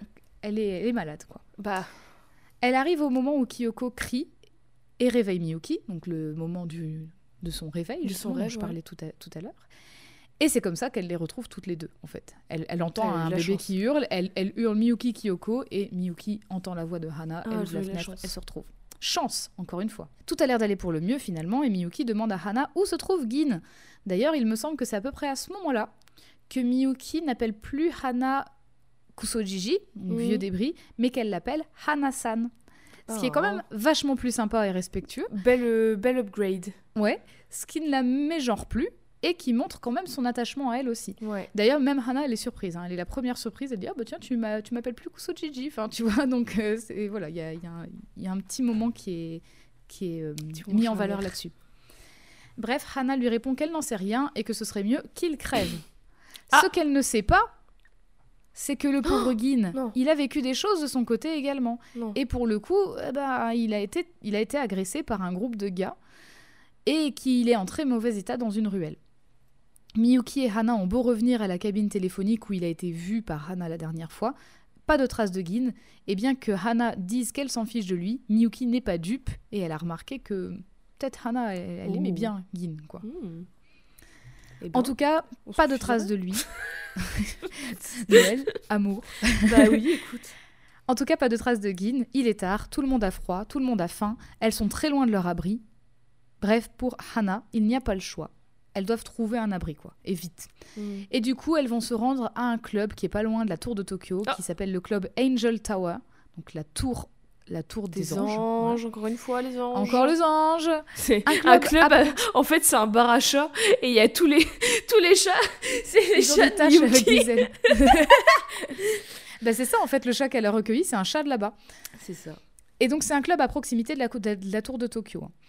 La personne qui leur ouvre la porte est une personne que Hana appelle immédiatement maman. Oh. Et le club Angel Tower est un club où travaillent plusieurs drag queens. Ah. Miyuki, elle est plutôt abasourdie de voir la Ah, fameuse c'est maman, maman. comme ça. Oui, c'est sa drag mother en fait.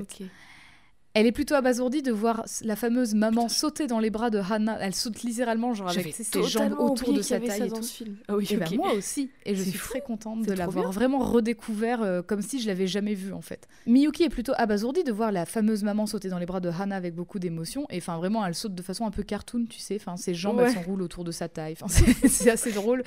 Elles pleurent toutes les deux en hurlant et tout. Tu vois, Ah Il y a un mur qui explose avec de la TNT. Enfin, c'est vraiment un cartoon, on comprend plus ce qui se passe. Ouais, voilà, c'est ça. Mais Miyuki, elle est encore plus choquée de voir qu'à l'intérieur du club se trouve Gin, Bah. allongé dans un canapé et recouvert de bandages. Oh, Parce qu'il se trouve qu'il a été sauvé. trouvé, effectivement, par une des personnes du club. Oh, trop bien. Par la suite, Hannah a une conversation avec sa drag mother, sa drag mother qui est la patronne des lieux, et elle lui apprend que, comme Gin, elle est SDF.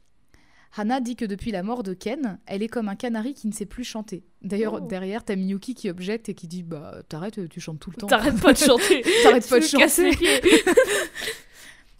On apprend que le compagnon de Hannah, Ken, n'est pas mort du sida comme le pensait la drag mother, c'est la question qu'elle pose, Ouais. mais qu'en fait, c'est un accident domestique tout bête, quoi. Enfin, genre, Oh, il a putain. glissé sous la douche, tu vois, c'est vraiment tout bête. Oh. La patronne du club lui demande pourquoi elle n'est pas venue les trouver si elle avait des ennuis et Hannah revient sur une soirée au club où elle chantait et durant laquelle un client a été insultant à son égard, ce qui l'a fait sortir de ses gonds au point d'envoyer un giga coup de pied dans la figure de ce client. Ah. Après cet incident, Hannah pensait qu'elle n'aurait jamais plus été la bienvenue dans ce club et du coup elle a préféré partir et se débrouiller seule. En fait, elle avait trop honte de Mm. faire face aux conséquences quoi. Ouais.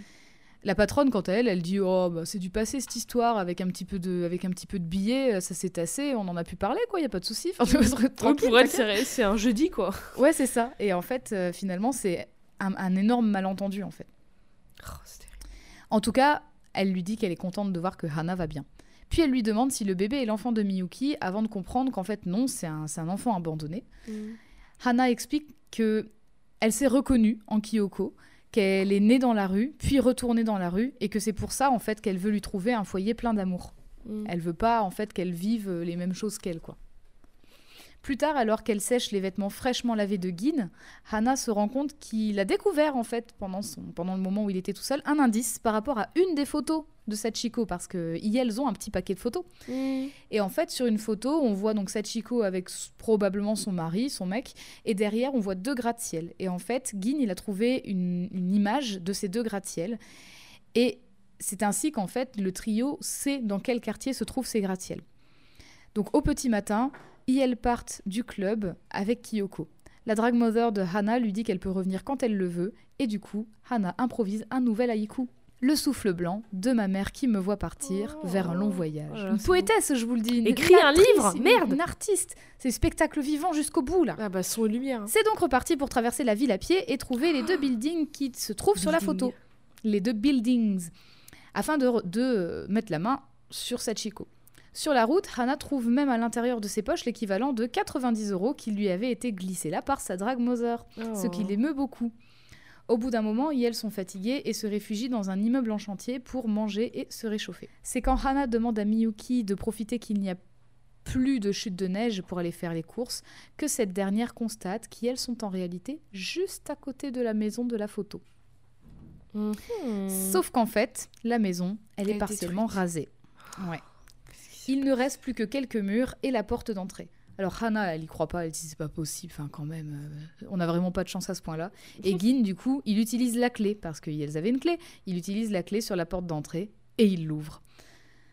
Le lendemain, notre groupe croise la route d'une voisine, un peu commère sur les bords, il faut le dire, qui donne à manger aux chats errants. Et c'est elle qui va leur donner des infos sur Sachiko, dont on connaît le nom de famille maintenant, c'est Sachiko Nishizawa. Mhm. Des infos diluées dans énormément de ragots de sa part Bah, et de sûr. celles des autres voisines. On apprend que Sachiko était en tout cas criblée de dettes, mais aussi son mari, qui pariait et qui buvait beaucoup. Qu'au départ c'était un très beau couple, mais que très vite les disputes se sont faites très fréquentes, qui elles ont dû quitter la maison à cause des dettes et que du coup bah voilà, on a perdu leurs traces. Pendant que Hannah écoute l'avis de toutes les voisines qui se succèdent, et je pense qu'à la fin il y en a 10, vraiment il y en a plein, eh ben Gin et Miyuki vont fouiller la maison, ou en tout cas ce qu'il en reste. Miyuki, elle va d'ailleurs tomber sur un, un journal, on ne sait pas la date, mais en tout cas elle va trouver un message dans ce journal qui a été écrit à son attention par son père, et qui dit Miyuki, deux points, Ange est rentré à la maison, signé papa. Plus tard, Hannah trouve une adresse dans tout le bordel de la maison. Alors le groupe décide de s'y rendre parce que c'est leur seule piste, de toute Bah façon, oui. cette adresse. En faisant une pause dans une petite supérette quand les chutes de neige sont trop fortes. Miyuki va prendre l'air et Hannah et Gin parlent de nouveau de la vie de passé de ce dernier et notamment au sujet de sa femme et de sa fille qui, tu l'auras compris, bah, sont peut-être pas vraiment mortes quoi parce qu'il y a Mhm. des, des défauts de langage un petit peu bizarres. Mhm. En revanche, il dit que s'il est parti, c'est parce qu'il avait des problèmes de dette et d'alcool. Et en gros, bah, là, il le dit honnêtement parce qu'il voit que l'histoire de Sachiko lui Ouais, fait ça penser à rappelle la la sienne. quoi. sienne. ouais. Et en fait, cette histoire, enfin l'histoire de Sachiko va résonner chez les trois protagonistes de toute façon. De son côté, Miyuki se trouve dans une cabine téléphonique et elle va prendre son courage à deux mains pour essayer d'appeler son père. Quand ce dernier décroche, donc dès qu'elle entend sa voix, elle perd tous ses moyens et elle est incapable de dire un seul mot. Elle finit par raccrocher malgré le fait que son père lui dise Miyuki, c'est toi Est-ce que tu vas bien? Enfin voilà, Ouais. tu sens qu'il il, il s'inquiète. Oui, il est pas énervé, quoi. Non, voilà, il veut vraiment qu'elle rentre, quoi. Et en fait, une fois qu'elle a raccroché, c'est là seulement qu'elle s'excuse pour, pour euh, ce qu'elle a fait, en Oh. fait. Quand elle revient à la supérette et qu'elle va mieux, elle voit Gin en train de se bagarrer avec un homme complètement saoul sur le trottoir, aux côtés de Hannah et du caissier qui tentent de les séparer. C'est à ce moment précis qu'une ambulance arrive, dérape et s'encastre dans la devanture de la supérette. Donc juste à côté d'eux, quoi. Ce qui, là, euh, finit de convaincre Hannah que Kyoko, c'est une envoyée de Dieu.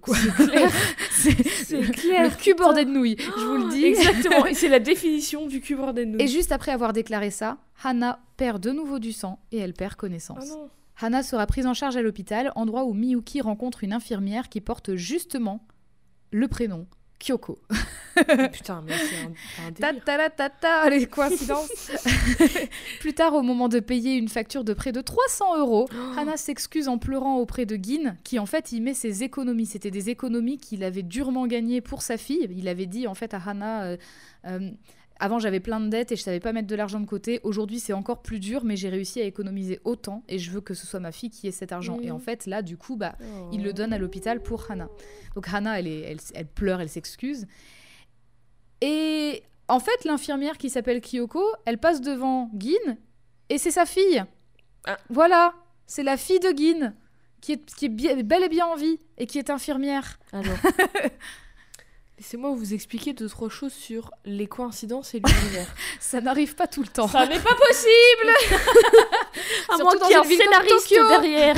En plus, c'est genre, il y a tellement de monde dans cette ville, c'est un- impossible. À moins qu'il y ait vraiment, enfin, il y a un scénariste derrière qui t'écrit le truc, mais sauf que c'est la vie, c'est pas comme Oui, les Sims, hein, il y a mais là- pas personne qui, qui Là, gère le vrai- truc.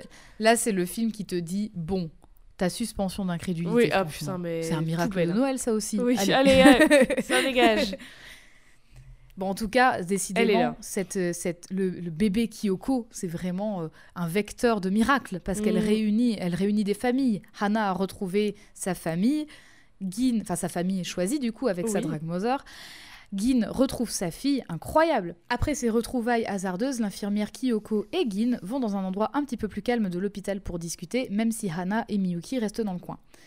Et en fait, en les entendant parler, ces dernières découvrent qu'en fait Gin n'était pas du tout coureur cycliste, mais qu'il travaillait en fait dans une boutique de vélo. Presque Ah. pareil, mais pas tout à fait. Hmm. En apprenant tout ça, Il y a toujours un fond de vérité dans les mensonges. hein. exactement. En apprenant tout ça, on voit Anna qui, qui, se prend la tête, enfin elle a la main sur sa tête et tout, et elle tremble un peu, donc on pense qu'elle pleure parce qu'en fait elle, est, elle est émue très souvent depuis le début du film.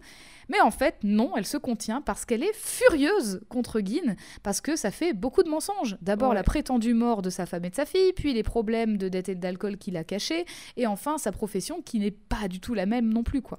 Ouais. Donc là, elle en a marre, elle crie, elle le, elle le met face à tous ses mensonges et elle dit à la jeune infirmière que voilà le genre d'homme qu'est son père, c'est un menteur qui flambait tout l'argent de sa famille en pariant à des courses cyclistes. Voilà ce qu'il faisait. Et c'est pour ça qu'il était criblé de dettes et qu'en plus, il a eu le toupet de la faire passer pour morte. Elle est tellement en colère contre lui qu'elle l'enchaîne sans lui en laisser placer une, puis elle s'en va. Miyuki la suit et elle lui dit Mais t'étais vraiment obligé de faire de dire tout ça à la fille de Gin quand même. J'avoue. T'es pas obligé de dire ça. Et Hannah répond si c'est sa fille, elle lui pardonnera parce que le pardon et le fait de parler librement des choses, pour elle, c'est l'essence de l'amour. Donc elle dit en fait finalement j'ai fait ce rôle-là et euh, faut voir si ça marche quoi. Miyuki, elle demande alors si. Hmm. Bah, elle demande à nouveau à Hana si elle est amoureuse de Gin, et Hana répond que non. Mais par contre, elle dit qu'elle s'imagine un peu dans une histoire, une histoire euh, l'histoire du diable rouge et larmoyant. Donc, c'est des, des, des, diables japonais, donc c'est les oni. C'est des mhm. personnages vraiment euh, soit rouge, vert, bleu, avec des, des sortes de petits pagnes euh, en, Oui, je vois. Zébrés, enfin, je sais pas trop. Oui, je, vois exactement. Et donc, elle raconte cette histoire du diable rouge et larmoyant, qui est en fait un, un diable qui veut être l'ami des humains et des humaines, mais que comme c'est un diable, il est rejeté. Oh. Pour exaucer son souhait, le diable bleu imagine un plan où il va, lui, terroriser les humains et les humaines afin de donner l'opportunité au Diable Rouge de les sauver, ce qui ah, du coup lui permettra de gagner leur confiance. Mhm. Mais pour que le plan ne soit pas gâché, le Diable Bleu doit disparaître. Et c'est exactement ce que Hannah a voulu faire plus tôt. En faisant une scène de façon très dramatique, elle offre la possibilité à l'infirmière Kyoko de pardonner plus facilement les actes de son père, parce qu'en fait, elle voit quelqu'un qui, qui gueule et qui peut-être extrapole un peu, tu vois. Oui, en gros, elle, elle fait la méchante dans l'histoire pour C'est ça, elle joue, elle joue le... voilà. Pour que ça, ça semble moins, moins mhm. grave, en fait, enfin, mhm. moins... Euh, plus qu'elle voit qu'il voit qu'il se sente mal d'avoir fait ce qu'il a fait ou de ne pas avoir eu le choix de faire ce qu'il a fait en tout cas. C'est ça. Donc en fait le diable bleu dans l'histoire c'est Hana. Mhm. Miyuki elle comprend également par là que Hana elle va partir du coup comme le diable bleu et elle lui demande où elle ira, sachant que du coup, bah, elle, elle, a pas, elle dit Tu n'as pas de famille comme euh, Guin a sa fille, tu vois. Mais bon, nous, on a vu juste avant bah que si, du coup. Et du coup, effectivement, là, je pense qu'on a, on a bien compris que c'est une histoire de famille au pluriel, en fait, ce, film. Que c'est mhm. euh, des familles nucléaires, des familles biologiques, comme Miyuki et Gin, mais aussi des histoires de familles choisies, comme euh, le club, le club Angel Tower pour Hannah, mais aussi les protagonistes qui forment bah, famille aussi, finalement. Et d'ailleurs, la mafia en soi, c'est aussi une famille choisie. Oui, aussi. aussi. Et par contre, Kyoko, elle est où là? Elle est à l'hosto? Euh, Kyoko est avec Miyuki et Hana. Ok. En fait, c'est toujours Miyuki qui a Kyoko dans les bras. D'accord. Pour Hana, c'est un sacrifice qu'elle est prête à faire, en fait, de partir, parce que l'histoire de bah tu n'as pas de famille euh, on va dire biologique ou mhm. nucléaire bah c'est pas une fatalité en fin de compte parce bah qu'effectivement sa Mother elle lui a dit tu reviens quand tu veux bah bien sûr après cela les deux continuent leur route pour retrouver les parents de Kyoko. Donc les deux plus Kyoko, bien sûr. Sauf qu'il y a un léger problème, c'est que c'est Gin qui a le papier avec l'adresse exacte. Ah. bon bah, Et lui, il est resté à l'hôpital. Alors justement, Miyuki voulait faire demi-tour, mais Hana, elle a dit non, non, c'est bon, on a avancé, on y va maintenant. Donc euh, Hana, bon, elle réalise quand même au bout d'un moment qu'elles sont un peu perdues. Et du coup, elle lui annonce que ça y est, elle a pris la décision d'enfin aller à la police. Ce qui d'ailleurs a le don d'énerver Miyuki qui est en mode Ah, mais on te le dit depuis le début. Depuis le début. Alors Hannah, elle part à nouveau dans un monologue très dramatique en disant que oui, mais là, les parents de l'enfant doivent souffrir et que peut-être elle souffre tellement qu'ils vont, qu'elles vont finir par mettre fin à leur jour et qu'elle veut pas être responsable de ça. Et, en fait, du coup, elle part vraiment dans un délire où elle est, enfin, dans un délire, dans une, dans cette grande histoire grandiloquente où elle imagine tout ce que les parents pourraient faire en l'absence de leur fille. Et en fait, en arrière-plan, on voit une femme qui est en train d'enlever ses chaussures et de, et de monter sur la rambarde en fait du pont, puisqu'elles sont sur un pont. Et du coup, Miyuki et Hana se tournent à ce moment-là, elles se rendent compte de ce que cette femme va faire et elles se jettent sur elle pour l'empêcher de sauter. heureusement. À ce moment-là, Kyoko se met à hurler parce que du coup, c'est ça, ça l'a réveillée, quoi, un peu brutalement. Et en fait, la femme qui se débattait dans les bras de Miyuki, en entendant les pleurs, elle s'arrête et Là, Hana et Miyuki la reconnaissent. C'est la femme de la photo, c'est Sachiko Nishizawa. La coïncidence Coïncidence rigolote, décidément. Ah bah, c'est la première depuis le début du film. Ah bon Ah, ah bon Ouais. J'avais pas remarqué. Oui, je pense que le film il est assez réaliste. Ah, c'est ça. Cette dernière se lance vers Kyoko pour la prendre dans ses bras parce que ça y est, c'est les retrouvailles. Mais Hana lui met une énorme gifle en lui demandant ce qu'il lui a pris, que si elle ne l'avait pas trouvé, elle serait morte de froid, que c'est scandaleux, qu'il fallait pas faire ça. Sachiko, elle explique en larmes qu'en fait c'est son mari qui a pris le bébé et qui l'a caché, Oh et que elle, elle l'a cherché partout sans succès. Il est horrible. Ouais, c'est, une- voilà, c'est ce que c'est ce que je disais au début, c'est que c'est il y a plein d'éléments comiques, mais en même temps il y a des choses assez dures quand même dans, Bah dans ce scénario. Et enfin très dur. Il y a, y a différentes, euh, différents niveaux de difficulté dans certaines scènes, mais voilà. Finalement, Hana la croit et elle lui tend Kyoko en lui disant Vous savez, Dieu aime vraiment cet enfant et il faut que vous lui donniez tout votre amour. Et Miyuki, elle en, a, elle en remet une couche et elle ajoute que elle a plutôt intérêt à bien s'occuper d'elle, sinon elle le paiera. voilà, petite menace là, attention. hein. On Fais pas gaffe, fait elle a suriné son père, elle est capable de tout. hein. Après avoir fait leurs adieux, Hana et Miyuki vont au temple pour prier et tout est bien qui finit bien. Point d'interrogation? Non, je m'en doutais. En sortant du temple, Hana et Miyuki remarquent soudainement Gin qui trace à côté d'elle à vélo, hyper essoufflé. Il s'arrête, il se casse la gueule, hein, clairement. il, il- il fait un dérapage sur la neige avec le vélo. Il revient vers elle et il leur apprend par moult gestes, parce qu'il a, il a plus de souffle, donc il peut pas parler, donc il fait que des gestes, que en fait Sachiko n'est pas la vraie mère de Kyoko. Attends, il y a un kidnapping d'enfant là? Eh oui. En fait, il s'est rendu à l'adresse du papier, parce que lui, il avait le papier. Et il a rencontré le mari de Sachiko, qui lui a appris qu'elle avait volé le bébé à la maternité. Mais arrêtez Pourquoi Pourquoi voler des enfants Laissez-les tranquilles, merde Tellement de rebondissements incroyables. Panique à bord, le trio court partout dans la ville à la recherche de tout bébé pouvant être Kyoko. Et alors là, c'est rien de Excusez-moi, madame, vous avez un bébé Vous avez Non, un bébé dans la poussette mais là alors, Dans votre cahier de de course, c'est quoi C'est un bébé Mais il est tard là. Le, enfin vraiment vu, vu le, il fait nuit d'après les images. Il y a beaucoup de bébés. il y a énormément, Mais c'est énormément Tokyo, il y a de bébés de dans la rue. Incroyable. Quand elle retrouve finalement Sachiko dans un jardin d'enfants, c'est le début d'une incroyable pour- course-poursuite, d'abord à pied, puis en camion pour Sachiko, vélo pour Gin et taxi pour Miyuki et Hana. Et pas n'importe quel taxi, puisque c'est le même chauffeur qu'auparavant. Il y en a qu'un seul. le gars, il est en mode punaise. Je, je- Il est je- tout seul dans tout je travaille pendant les vacances de Noël et j'ai toujours les mêmes personnes bizarres. et il faut savoir que d'ailleurs, la, la première course qu'il a. Donc la course qu'il a faite avec, avec Hana, quand Hana cherchait Miyuki et Kyoko, c'est lui qui les a reconduites après à la cabine téléphonique et compagnie. En fait, elle voyait le, le compteur augmenter, augmenter, Ah oui, mais elle bah n'avait oui. pas assez pour payer toute la course. Donc je crois qu'elle a payé, elle a dû payer 30 balles de moins sur la course parce qu'elle avait clairement pas assez. Et là, en gros, bah, elle, a- elle, elle- peut pas payer la course. Donc c'est vraiment course poursuite gratos, quoi. Et à la fin, il crache son taxi. hein. Spoiler, mais Oh, à la fin, il a plus de taxi. Au bout d'un moment, Sachiko perd le contrôle du camion, fonce dans un immeuble et elle part à pied dans les escaliers de celui-ci avec Kyoko dans les bras. Elle monte tout en haut et elle arrive sur le toit enneigé. Et il se trouve qu'elle est filmée par des journalistes en hélicoptère qui en fait couvraient l'accident de camion à la base. Et en fait, quand ils ont Ah. vu cette femme arriver, ils ont dit Oh là, il y a une femme sur le toit. Aïe, aïe, Enfin, aïe, voilà. la tuile. Miyuki la suit de très très près et elle essaie de comprendre pourquoi Sachiko a Bah volé oui. le bébé à la maternité. Et en fait, elle essaie surtout de gagner du temps parce que là, euh, Sachiko, elle est sur la corniche de l'immeuble avec le bébé dans les bras, quoi. Donc en gros, elle gagne du temps pour euh, la, la faire reculer et essayer de la raisonner. Ouais. C'est pendant cet échange que Miyuki apprend que Sachiko a fait une fausse couche et qu'en choisissant ce nouveau bébé, elle pensait qu'elle pourrait euh, du coup euh, Oh. sauver sa relation, sa famille, euh, enfin voilà tout en fait finalement. et elle se disait ce bébé, il, il m'était destiné quoi. J'ai pas le mien, du coup j'en ai pris un autre. Alors Miyuki elle s'énerve et elle dit que c'est pas en détruisant la vie d'un bébé qu'elle sauverait la sienne. Enfin c'est que Oui. c'est complètement con et qu'il faut Mhm. pas faire ça. Mais Sachiko, elle écoute pas et en fait, elle est vraiment dans son, dans son truc. Elle s'apprête à sauter, même quand son mari arrive sur les lieux, donc en bas, et et qu'il crie pour euh, lui dire de pas faire ça, quoi. Mm. Miyuki la rattrape difficilement et c'est quand Sachiko réalise que ça y est, ce qu'elle fait, c'est mal en fait, et qu'il faut que Kyoko retourne à ses parents, que toutes les trois glissent par-dessus la corniche, juste avant d'être rattrapées in extremis par Gin. Putain, il a Kyoko Ouah, la vache. Est une miraculée, je mais le c'est rappelle. clair. Mais les trois, là, elles sont miraculées. Tout le monde est miraculé dans cette histoire. Comme dirait un personnage dans un, dans un dessin animé qu'on aimait bien regarder quand on était plus Oula. jeune, Jade, je n'ai pas fini. Ouh là là Un dessin animé euh, spécial pour moi en plus, parce que j'y étais Je suis dedans Oui, tout à fait, elle était dedans.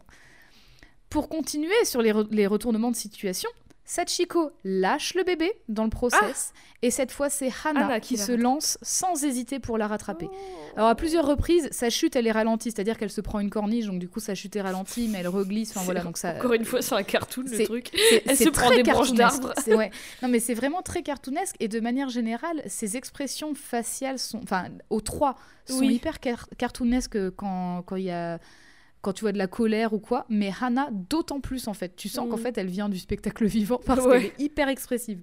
Et après, euh, après avoir été ralentie plusieurs fois dans sa chute, tel un miracle de Noël, un gigantesque coup de vent soulève l'immense kakémono auquel elle s'était rattrapée pour euh, ralentir sa chute. Mm. Et en fait, elle, elle arrive un peu au ralenti sur le sol, en fait. Comme une Oh, sorte de une cerf-volant, en fait. Comme une Voilà. Comme une plume. Une fois toutes ces émotions fortes passées, on se retrouve à l'hôpital où Kyoko a retrouvé son père et sa mère. Ces derniers et dernières remercient les inspecteurs de police qui leur ont amené l'enfant de l'avoir retrouvé et euh, inspecteurs qui précisent que en fait c'est pas eux qui elles doivent re- remercier, Dans une autre chambre. Tout à fait. Et dans une autre chambre de l'hôpital se trouvent Hana et Gin alité qui ont passé une super bonne nuit de sommeil Tu et. Miyuki à leur chevet. Hana dit qu'elle n'est pas contente. Elle déclare Je ne suis pas contente. et Miyuki lui répond que bon, c'est comme ça, euh, Kyoko doit retourner à ses vrais parents maintenant. Mais Hana, elle précise un truc. Et justement, on- du coup, on a eu cette conversation un peu au début de l'épisode. C'est pas ce qu'elle voulait dire. Elle n'est pas contente parce qu'elle a été hospitalisée dans le pavillon des hommes. Avec Gin, du coup. Inadmissible. Ah bah oui, je suis... Ah bah oui, inadmissible. Enfin, j'ai pas calculé qu'il y aurait euh, un pavillon euh, Moi, pour je, femmes et un pavillon ouais, pour hommes. je, je pensais pas qu'au Japon c'était c'était euh, séparé. Du coup, je ne savais pas. Derrière la porte de leur chambre, l'inspecteur de police, donc dans le couloir, dit aux parents de Kyoko, qui d'ailleurs ne s'appelle pas Kyoko, hein, c'est Oui, son- voilà, c'est un nom d'emprunt. euh, que peut-être Riel seront embêtés de voir qu'en fait les personnes qui ont sauvé leur enfance, c'est des SDF quoi. Et les parents sont en mode mais vous rigolez ou quoi Euh, Ces personnes ont sauvé notre fille quoi. Donc euh, en fait on Mm. veut qu'elles soient les parrains, marraines de notre fille. Je suis Voilà, c'est comme ça. Et quand l'inspecteur Kyoko de parents quand l'inspecteur ouvre finalement la porte, il bloque en voyant Miyuki et elle elle bloque aussi parce que l'inspecteur C'est son père. C'est son père. Non Après que Hana ait retrouvé sa drag mother et que Gin ait retrouvé sa fille, C'est maintenant au tour de Miyuki de retrouver son père grâce à Kyoko. C'est ça, le, le vrai miracle miracle, de de, Noël. Noël. Mais oui, La boucle est bouclée. C'est beau. Merci Mère Noël. Une très belle fin. Et c'est la fin du film Tokyo Godfather. Et ils sont pas excusés, euh, le personnel soignant, d'avoir foutu euh, Hannah dans le pavillon des hommes. J'aurais aimé voir ça en scène coupée. J'aurais aimé voir euh, euh, ouais, le scène coupée et j'aurais aimé en fait que finalement on leur dise bah vous vous payez pas la, la chambre. Voilà, let's go, c'est offert. Allez. Tu vois, enfin. Mais c'est la fin du film et de Oh. l'aventure de Hana et Miyuki qui d'ailleurs ont encore certainement tout plein de choses à vivre puisque la fin est plutôt ouverte sur ce qui elles vont faire. Bah oui. D'ailleurs, euh, enfin voilà, euh, Gin s'est ouvert parce que sa fille lui a donné son numéro et elle lui a dit tu m'appelles quand tu veux. Euh, Hana, on lui a dit tu reviens quand tu veux. Miyuki retrouve son père. voilà, bah donc euh, ce qu'on sait, c'est qu'elles ont été le temps du film et probablement pour après les marraines d'un bébé enlevé Oh. puis abandonné et qu'elles ont appris beaucoup sur elles-mêmes, mais aussi sur les autres personnes de leur trio, hein, enfin sur chaque personne de leur trio, durant cette aventure qui dure à peine quelques jours. Alors que la jeune Miyuki, adolescente ayant fui son foyer après un acte très violent de sa part, est renfermée sur la défensive et d'ailleurs assez insolente et agressive au départ, hein, comme on le disait, Hana, à côté, elle prend à cœur un rôle plus maternel, elle est dans l'empathie et dans l'écoute. Miyuki, qui gardait beaucoup de choses pour elle, apprend au cours du film à s'exprimer et à communiquer un peu plus, et même parfois à quelqu'un qui ne parle pas sa langue, par exemple. Mm. Elle va plus vers les autres quand elle essaie d'appeler son père, même si elle n'arrive pas à parler, elle, elle fait quelque chose, tu vois, elle essaye. Ou encore quand elle s'excuse, même si elle n'est pas devant les autres, elle s'excuse auprès de Kyoko quand elle a, enfin, pour avoir renversé le lait en poudre, par exemple. Ouais. Donc, il y a- on, on sent qu'elle elle essaie de communiquer de plus en plus. À côté d'une Hana qui parle sans cesse de pardon et de miracles de Dieu, Miyuki apprend que le pardon peut aussi venir de soi-même et que Bah oui. c'est quand même quelque chose. Enfin, c'est quand même quelque chose quand on voit à quel point elle culpabilise sans réussir à s'excuser auprès de son père et que quand elle raccroche, elle arrive Alors à dire plus, pardon, c'est fou. vois. C'est un truc, j'en parlais récemment avec quelqu'un, c'est que des fois, tu te mets des trucs dans la tête parce que tu penses que t'es dans une situation pas possible avec quelqu'un, alors que de l'autre côté, la personne, il a aucun souci, tu vois. Ouais. Genre, tu te dis, putain, j'ai dit ça, et du coup, la personne, elle doit penser que ça, et du coup, je peux plus lui parler parce qu'il va le prendre trop mal et tout. Alors qu'en vrai, il y a rien. Il y a juste rien, c'est juste toi, des fois, tu, tu pars dans. Tu je sais pas, c'est dû à quoi, je suis en aucun cas euh, psy ou quoi que ce soit, mais du coup, tu, soit tu, tu, te culpabilises, soit euh, je sais pas, mais des fois tu pars dans des délires, alors qu'en vrai, il y a rien en face, il y a rien. Mm. C'est tout va bien. Carrément. Donc parlez, merde, parlez entre vous. Communiquez. Hannah, elle, elle apprend à lâcher prise d'une autre manière. Au début, elle refusait de laisser Kyoko à la police, par exemple, quitte à s'enfuir de l'abri avec. Enfin, vraiment, elle voulait vraiment pas euh, se, se, détacher de l'idée de non, je la ramènerai pas aux parents, tu vois. Mm pour finalement reconnaître que parfois bah, c'est plus complexe que ce qu'on voit et ce qu'on pense savoir et que là pour le coup bah effectivement le bébé n'a pas été abandonné par ses parents comme elle le pensait en fait que c'était qu'elle a été kidnappée et qu'après elle a été abandonnée. Et effectivement, parce que le mari de Sachiko, il voulait rien avoir à faire avec tout ça, donc il a dit je m'en débarrasse comme ça, moi j'ai pas de problème quoi. C'était c'était un peu l'idée qu'il avait derrière la tête. Pas cool, effectivement. Hannah le disait elle-même, elle s'est reconnue dans cet abandon car elle n'a pas eu de mère biologique et enfin elle l'a pas connue en tout cas, mm. et elle n'a vécu qu'au sein de familles choisies, que ce soit au club Angel Tower ou auprès de Gil, Miyuki et Kyoko en fin de compte. J'ajoute mm. d'ailleurs que malgré son côté pétillant et très théâtral dans ses discours comme dans sa gestuelle, elle est assez secrète sur elle-même comme les autres hein, finalement parce qu'elle parle pas de sa vie. Enfin, bah, d'ailleurs tout ce qu'elle a dit, euh, c'était à sa drag mother, c'était même pas euh, Gin et Miyuki. Ouais, enfin, peut-être qu'ils bah, oui, le savent aussi, mais en tout cas dans le film on ne voit pas. C'est oui, c'est pas montré en tout cas effectivement. Donc euh, ouais, elle est, elle est assez secrète et d'ailleurs elle parle pas non plus de quand, quand elle se sent pas bien, quand elle est, est ce que j'allais dire. Il euh, y a pas de fin mot de cette histoire? Euh, alors on sait pas ce qu'elle a, on sait juste que le médecin il avait dit, en fait le médecin il a dit à Gin que elle n'est pas en forme et qu'en gros elle a besoin de repos et de bien se nourrir. Enfin, il faut ah qu'elle se nourrisse bien et qu'elle est malade parce qu'elle est dans la rue. C'est ça, peut-être En fait, on ne sait pas ce qu'elle a. Et en tout cas, Guin, il a, il a eu cette conversation avec le médecin en disant Mais vous savez, on est SDF, en fait, la, nutrition et, le, et le, sommeil au chaud, ça fait pas partie de notre mode de vie, en fait. Et le médecin, il dit Mais moi, je suis. Il fait. Enfin, il y, a cet échange un peu lunaire où tu as le médecin qui garde sa posture de médecin et le SDF qui dit Mais moi, je peux pas appliquer vos recommandations. Bah parce que le médecin, il dit Mais moi, je, suis, moi, je traite les gens, je suis médecin, donc je soigne les gens, mais le mode de vie, le style de vie, bah, c'est hors de mon ressort en fait. Donc, fait, euh, je, bah, peux pas, je peux rien faire. Retourne à l'école de médecin. Oui, peut-être. Enfin, bien sûr que si c'est dans ton ressort, tu dois t'adapter à la personne que tu as en face de toi pour lui fournir des soins. C'est quoi ça? En gros, c'est on la laisse sortir, on la laisse sortir. Déjà, vous séparez euh, vos hôpitaux euh, comme des écoles des années 50. On va se calmer un peu. Merde. C'est peut-être plus le cas après, hein. je sais pas. Je sais pas. Là, c'était 2003. Putain, euh, je ne sais pas si c'est encore le cas. Pour revenir sur son côté très extra et grandiose, que j'aime trop d'ailleurs, parce que du coup, mm. c'est, enfin, il y a vraiment le, les, compositions de haïku. Là, j'en ai dit deux, mais en fait, elle en fait trois, je crois, dans le film. Euh, on voit la scène où justement, elle se bat avec un client au club Angel Tower, et donc on la voit. Bah, tiens, je t'ai pas envoyé ça, mais on, voit son comment elle est en fait euh, en mode spectacle, quoi, finalement, quand elle est en représentation. elle est blonde. Ouais, on voit pas grand chose, mais sa tenue, elle a l'air euh, fantastique. Oui, c'est une longue rouge robe à rouge à paillettes, tout à fait. Formidable. Et eh ben en fait, euh, je disais, euh, je disais que son côté extra est grandiose. En fait, ça se comprend parce que du coup, elle vient quand même de la scène du spectacle vivant, en bah fin de compte, et elle était chanteuse et performeuse dans ce club Angel Tower. Et d'ailleurs, comme je le disais, dans l'animation du film, on remarque à plusieurs reprises des expressions faciales si exagérées que parfois Franchement, je pense que sur des frames, tu vois des, tu vois des expressions qui font penser à des masques kabuki. Je te jure, j'ai ah reconnu un masque. Il y, a eu un moment, en fait, ah, si j'avais su faire pause, faudrait que, faudrait que je, je vais essayer de te faire ça pour euh, les images de nos réseaux. Oh, mais on voit en fait, on voit littéralement un, comme si elle avait un masque kabuki. Et en fait, euh, le, kabuki, c'est quand même une histoire toute incroyable, le kabuki, parce que c'est euh, un pilier euh, du, théâtre mm. au Japon et c'est quand même du théâtre qui a été inventé par des femmes. tu peux expliquer vite fait ce que c'est? Alors le, kabuki, les masques et tout. Le kabuki, c'est un théâtre effectivement avec des masques. Alors c'est pas comme le no qui est beaucoup plus codifié et qui euh, a des, dont les pièces durent plus longtemps. Pour le no, le no c'est très très long des, pièces de no. Euh, et pour le coup, le no c'était vraiment euh, pour une élite quoi.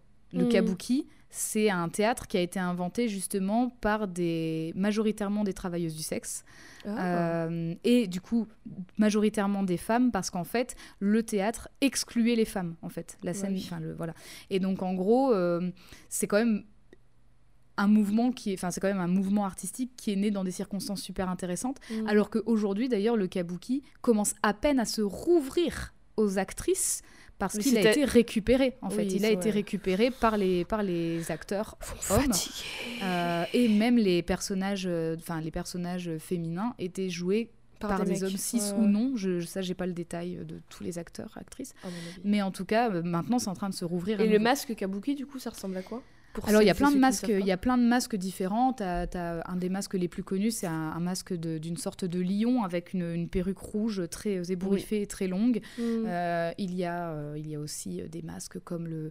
On peut retrouver un des masques. le- qui est assez connu quand on s'intéresse un petit peu au Japon, c'est le masque Hanya, en fait. masque qui est blanc une- avec les trucs rouges dessus Ou ça, c'est le masque. Euh, masque blanc avec les trucs rouges dessus. Avec des petites cornes. Peut-être que je dis Le, masque. Hanya, c'est un masque avec des cornes qui partent de l'avant, Oui. euh, où c'est une bouche un peu dramatique Oui. justement, et c'est en fait un masque qui représente une, une, une femme qui a été trahie ou trompée, Oui, comme qui une, se venge en fait. Oui. Comme euh, Sadako, par exemple. J'ai oublié le Par nom exemple. Moi je l'ai, mais j'ai pas envie d'être maudite, alors je vais pas le dire. Bah, et on n'a pas été maudite, on a fait tout l'épisode sur Sadako, on a été extrêmement respectueuse, j'aime beaucoup Sadako, donc voilà, on n'est pas maudite. Peut-être que les- bah, notre vous- épisode sur Sadako, c'est la nouvelle cassette de Ring, par contre, ça je le sais pas. hein. Oui, alors bah du coup, je, sais- je sais pas si je vous invite à réécouter l'épisode. Bah si, mais il faut que vous invitiez quelqu'un à l'écouter pour pas vous faire hanter. Et ainsi Allez, de suite. Oh là là, mais ah, On le a bon trouvé film, la faille. à chaque fois. ok, alors je sais plus où j'en étais du coup, parce que j'en suis partie. Mais oui, du coup, en fait, elle avait un oui. masque de kabuki euh, dans ses en fait, ouais, il y avait vraiment du, du- du- une expression avec son maquillage, son rouge à lèvres Oui. et tout qui faisait penser à une expression d'un masque kabuki. Et du coup, en fait, ouais, ça rappelle le, le spectacle vivant, encore une fois, euh, qui est, qui est très prégnant. Et en bref, Miyuki et Hana sont pour moi tout aussi importantes l'une que l'autre parce que l'une Bah ne oui. va pas sans l'autre Bah, au cours de leur aventure et qu'elles apprennent toutes les deux au contact de l'autre finalement. Et bon, ici c'est codex, hein, donc de façon logique, j'ai pas approfondi sur Gin, mais le film il a été écrit évidemment pour que chacun et chacune des trois Oui. protagonistes soient intin- intrinsèquement liés à l'autre Mhm. en fait. Et donc du coup les trois sont aussi importants et sont euh, vraiment euh, liés inextricablement. en Bah, c'est les Donc, trois euh, protagonistes. C'est Voilà. pas un et des secondaires après, c'est trois Et. Yel évolue ensemble, Mhm. c'est euh, leur histoire se, se sont tressées finalement entre elles, trois, trois personnes, vraiment. une là tresse. là, voilà. Est-ce que tu as des questions? J'avais non, j'avais une question par rapport à- au fait qu'elle soit malade et tout, si on en savait plus après. Mais tu y as répondu, donc non, je n'ai pas de questions. Est-ce que tu as une échelle de valeur? Et comment tu souhaiterais, tu souhaiterais noter? Est-ce que tu veux noter les deux en même temps ou pas? Je vais noter les deux en même temps. Je vais noter sur 100. Euh, Pourquoi 100 Je sais pas, c'est le premier chiffre qui m'est venu en tête. C'est le parce que nombre. ça y est, on a la flemme, plus de questions, plus d'échelle de valeur, ce sera sur 100 et puis c'est tout. C'est la fin de l'année Oh Ce Euh, sera sur 20 et ce 100 sera dans ton bulletin. hein. Voilà. Sur 100... hum, hum, hum. Putain. sur 100 ailes d'ange Sur 100 ans, 100 anges, 100 anges, 100 Ouf, anges, dur on à fait la liaison. Je sais Sur pas. 100 Ange de Noël personnes avec des ailes euh, qui volent dans le ciel, euh, le paradis. Comme ça, je fais pas la liaison. Waouh. Je vais mettre à Hana et Miyuki de Tokyo Godfathers. Tokyo Godmothers du coup. Oui, de de Tokyo. Godparents. Parce qu'il Oui. y a aussi Gin, faut pas Oui. l'oublier. Je vais leur mettre. Attention, suspense. Tambour.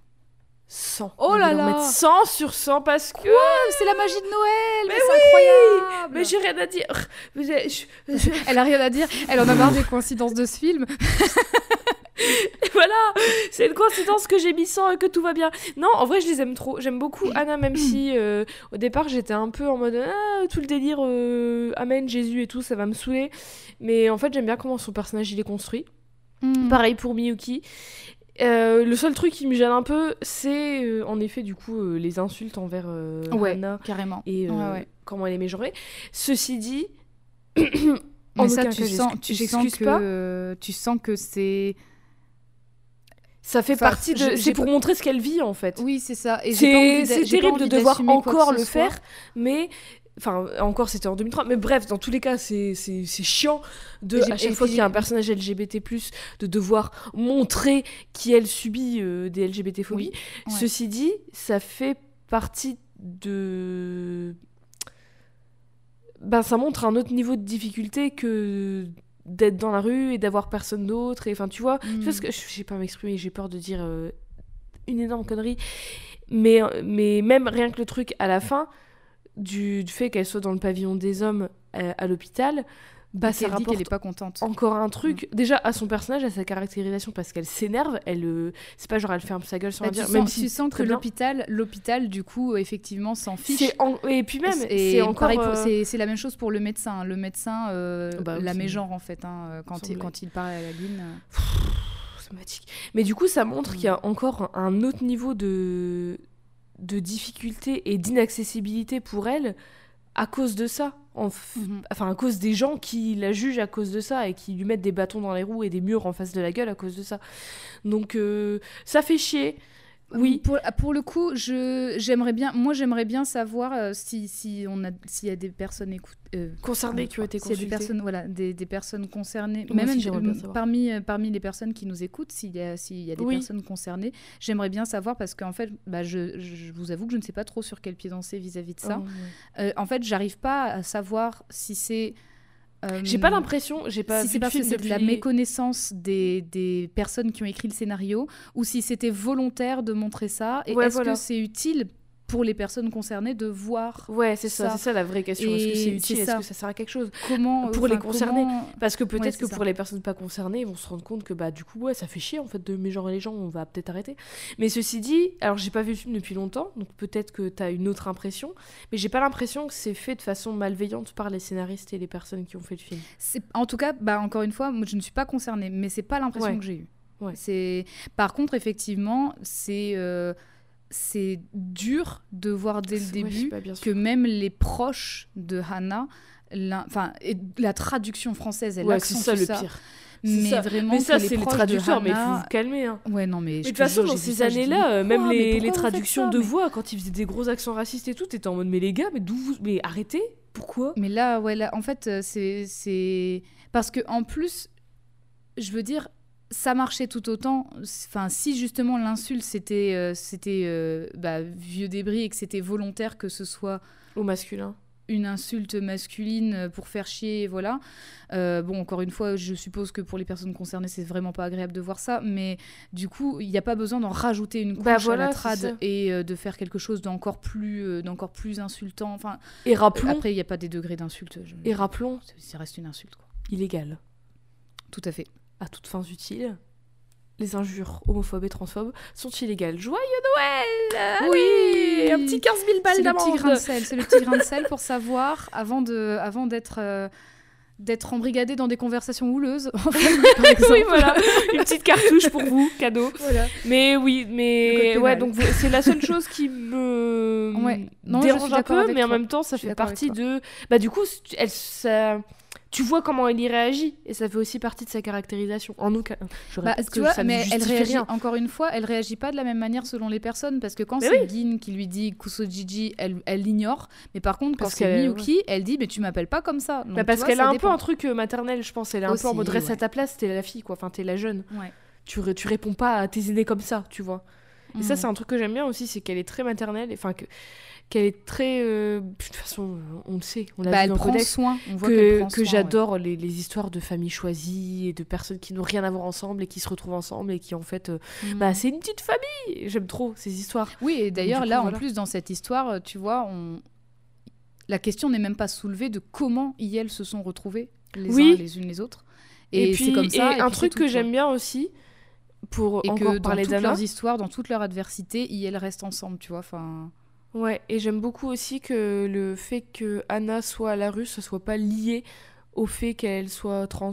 C'est pas genre elle a été jetée de sa maison pour ci, pour ça, tu vois. C'est pas, ça a pas de rapport avec ça. Et ça, c'est cool aussi, je trouve. Après, alors il y a deux. Enfin, j'ai vu des interprétations diverses selon les des commentaires que j'ai vus de personnes.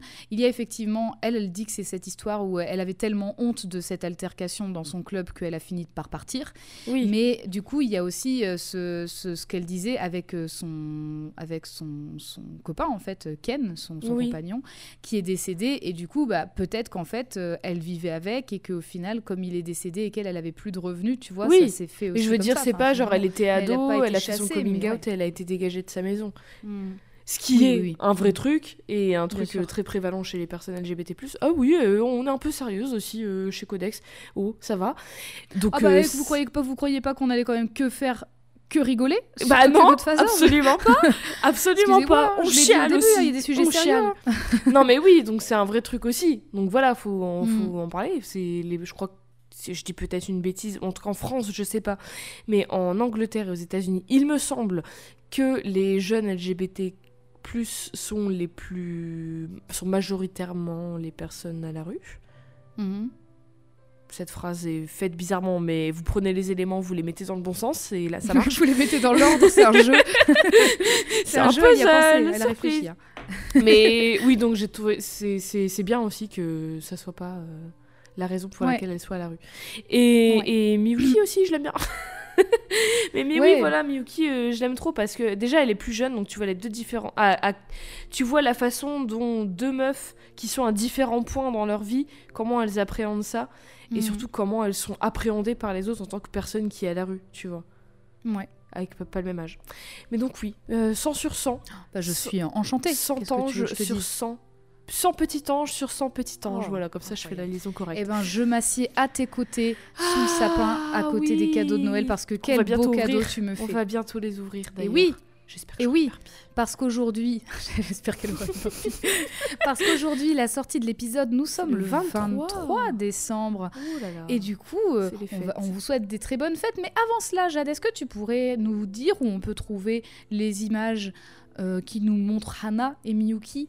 Bien sûr, nous pourrons les retrouver ainsi que toutes les autres sur Tout nos réseaux sociaux at codexpod, codex au féminin et au pluriel pod POD sur Twitter et Instagram.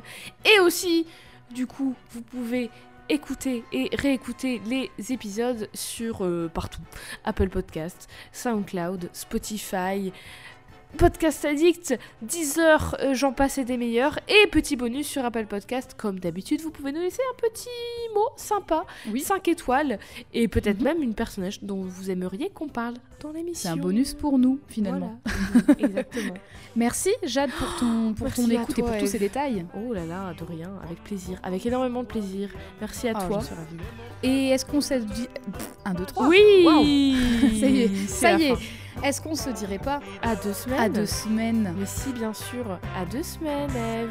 Bientôt. À deux semaines, bientôt. Et bonne fête, Tout, tout, tout. À l'année prochaine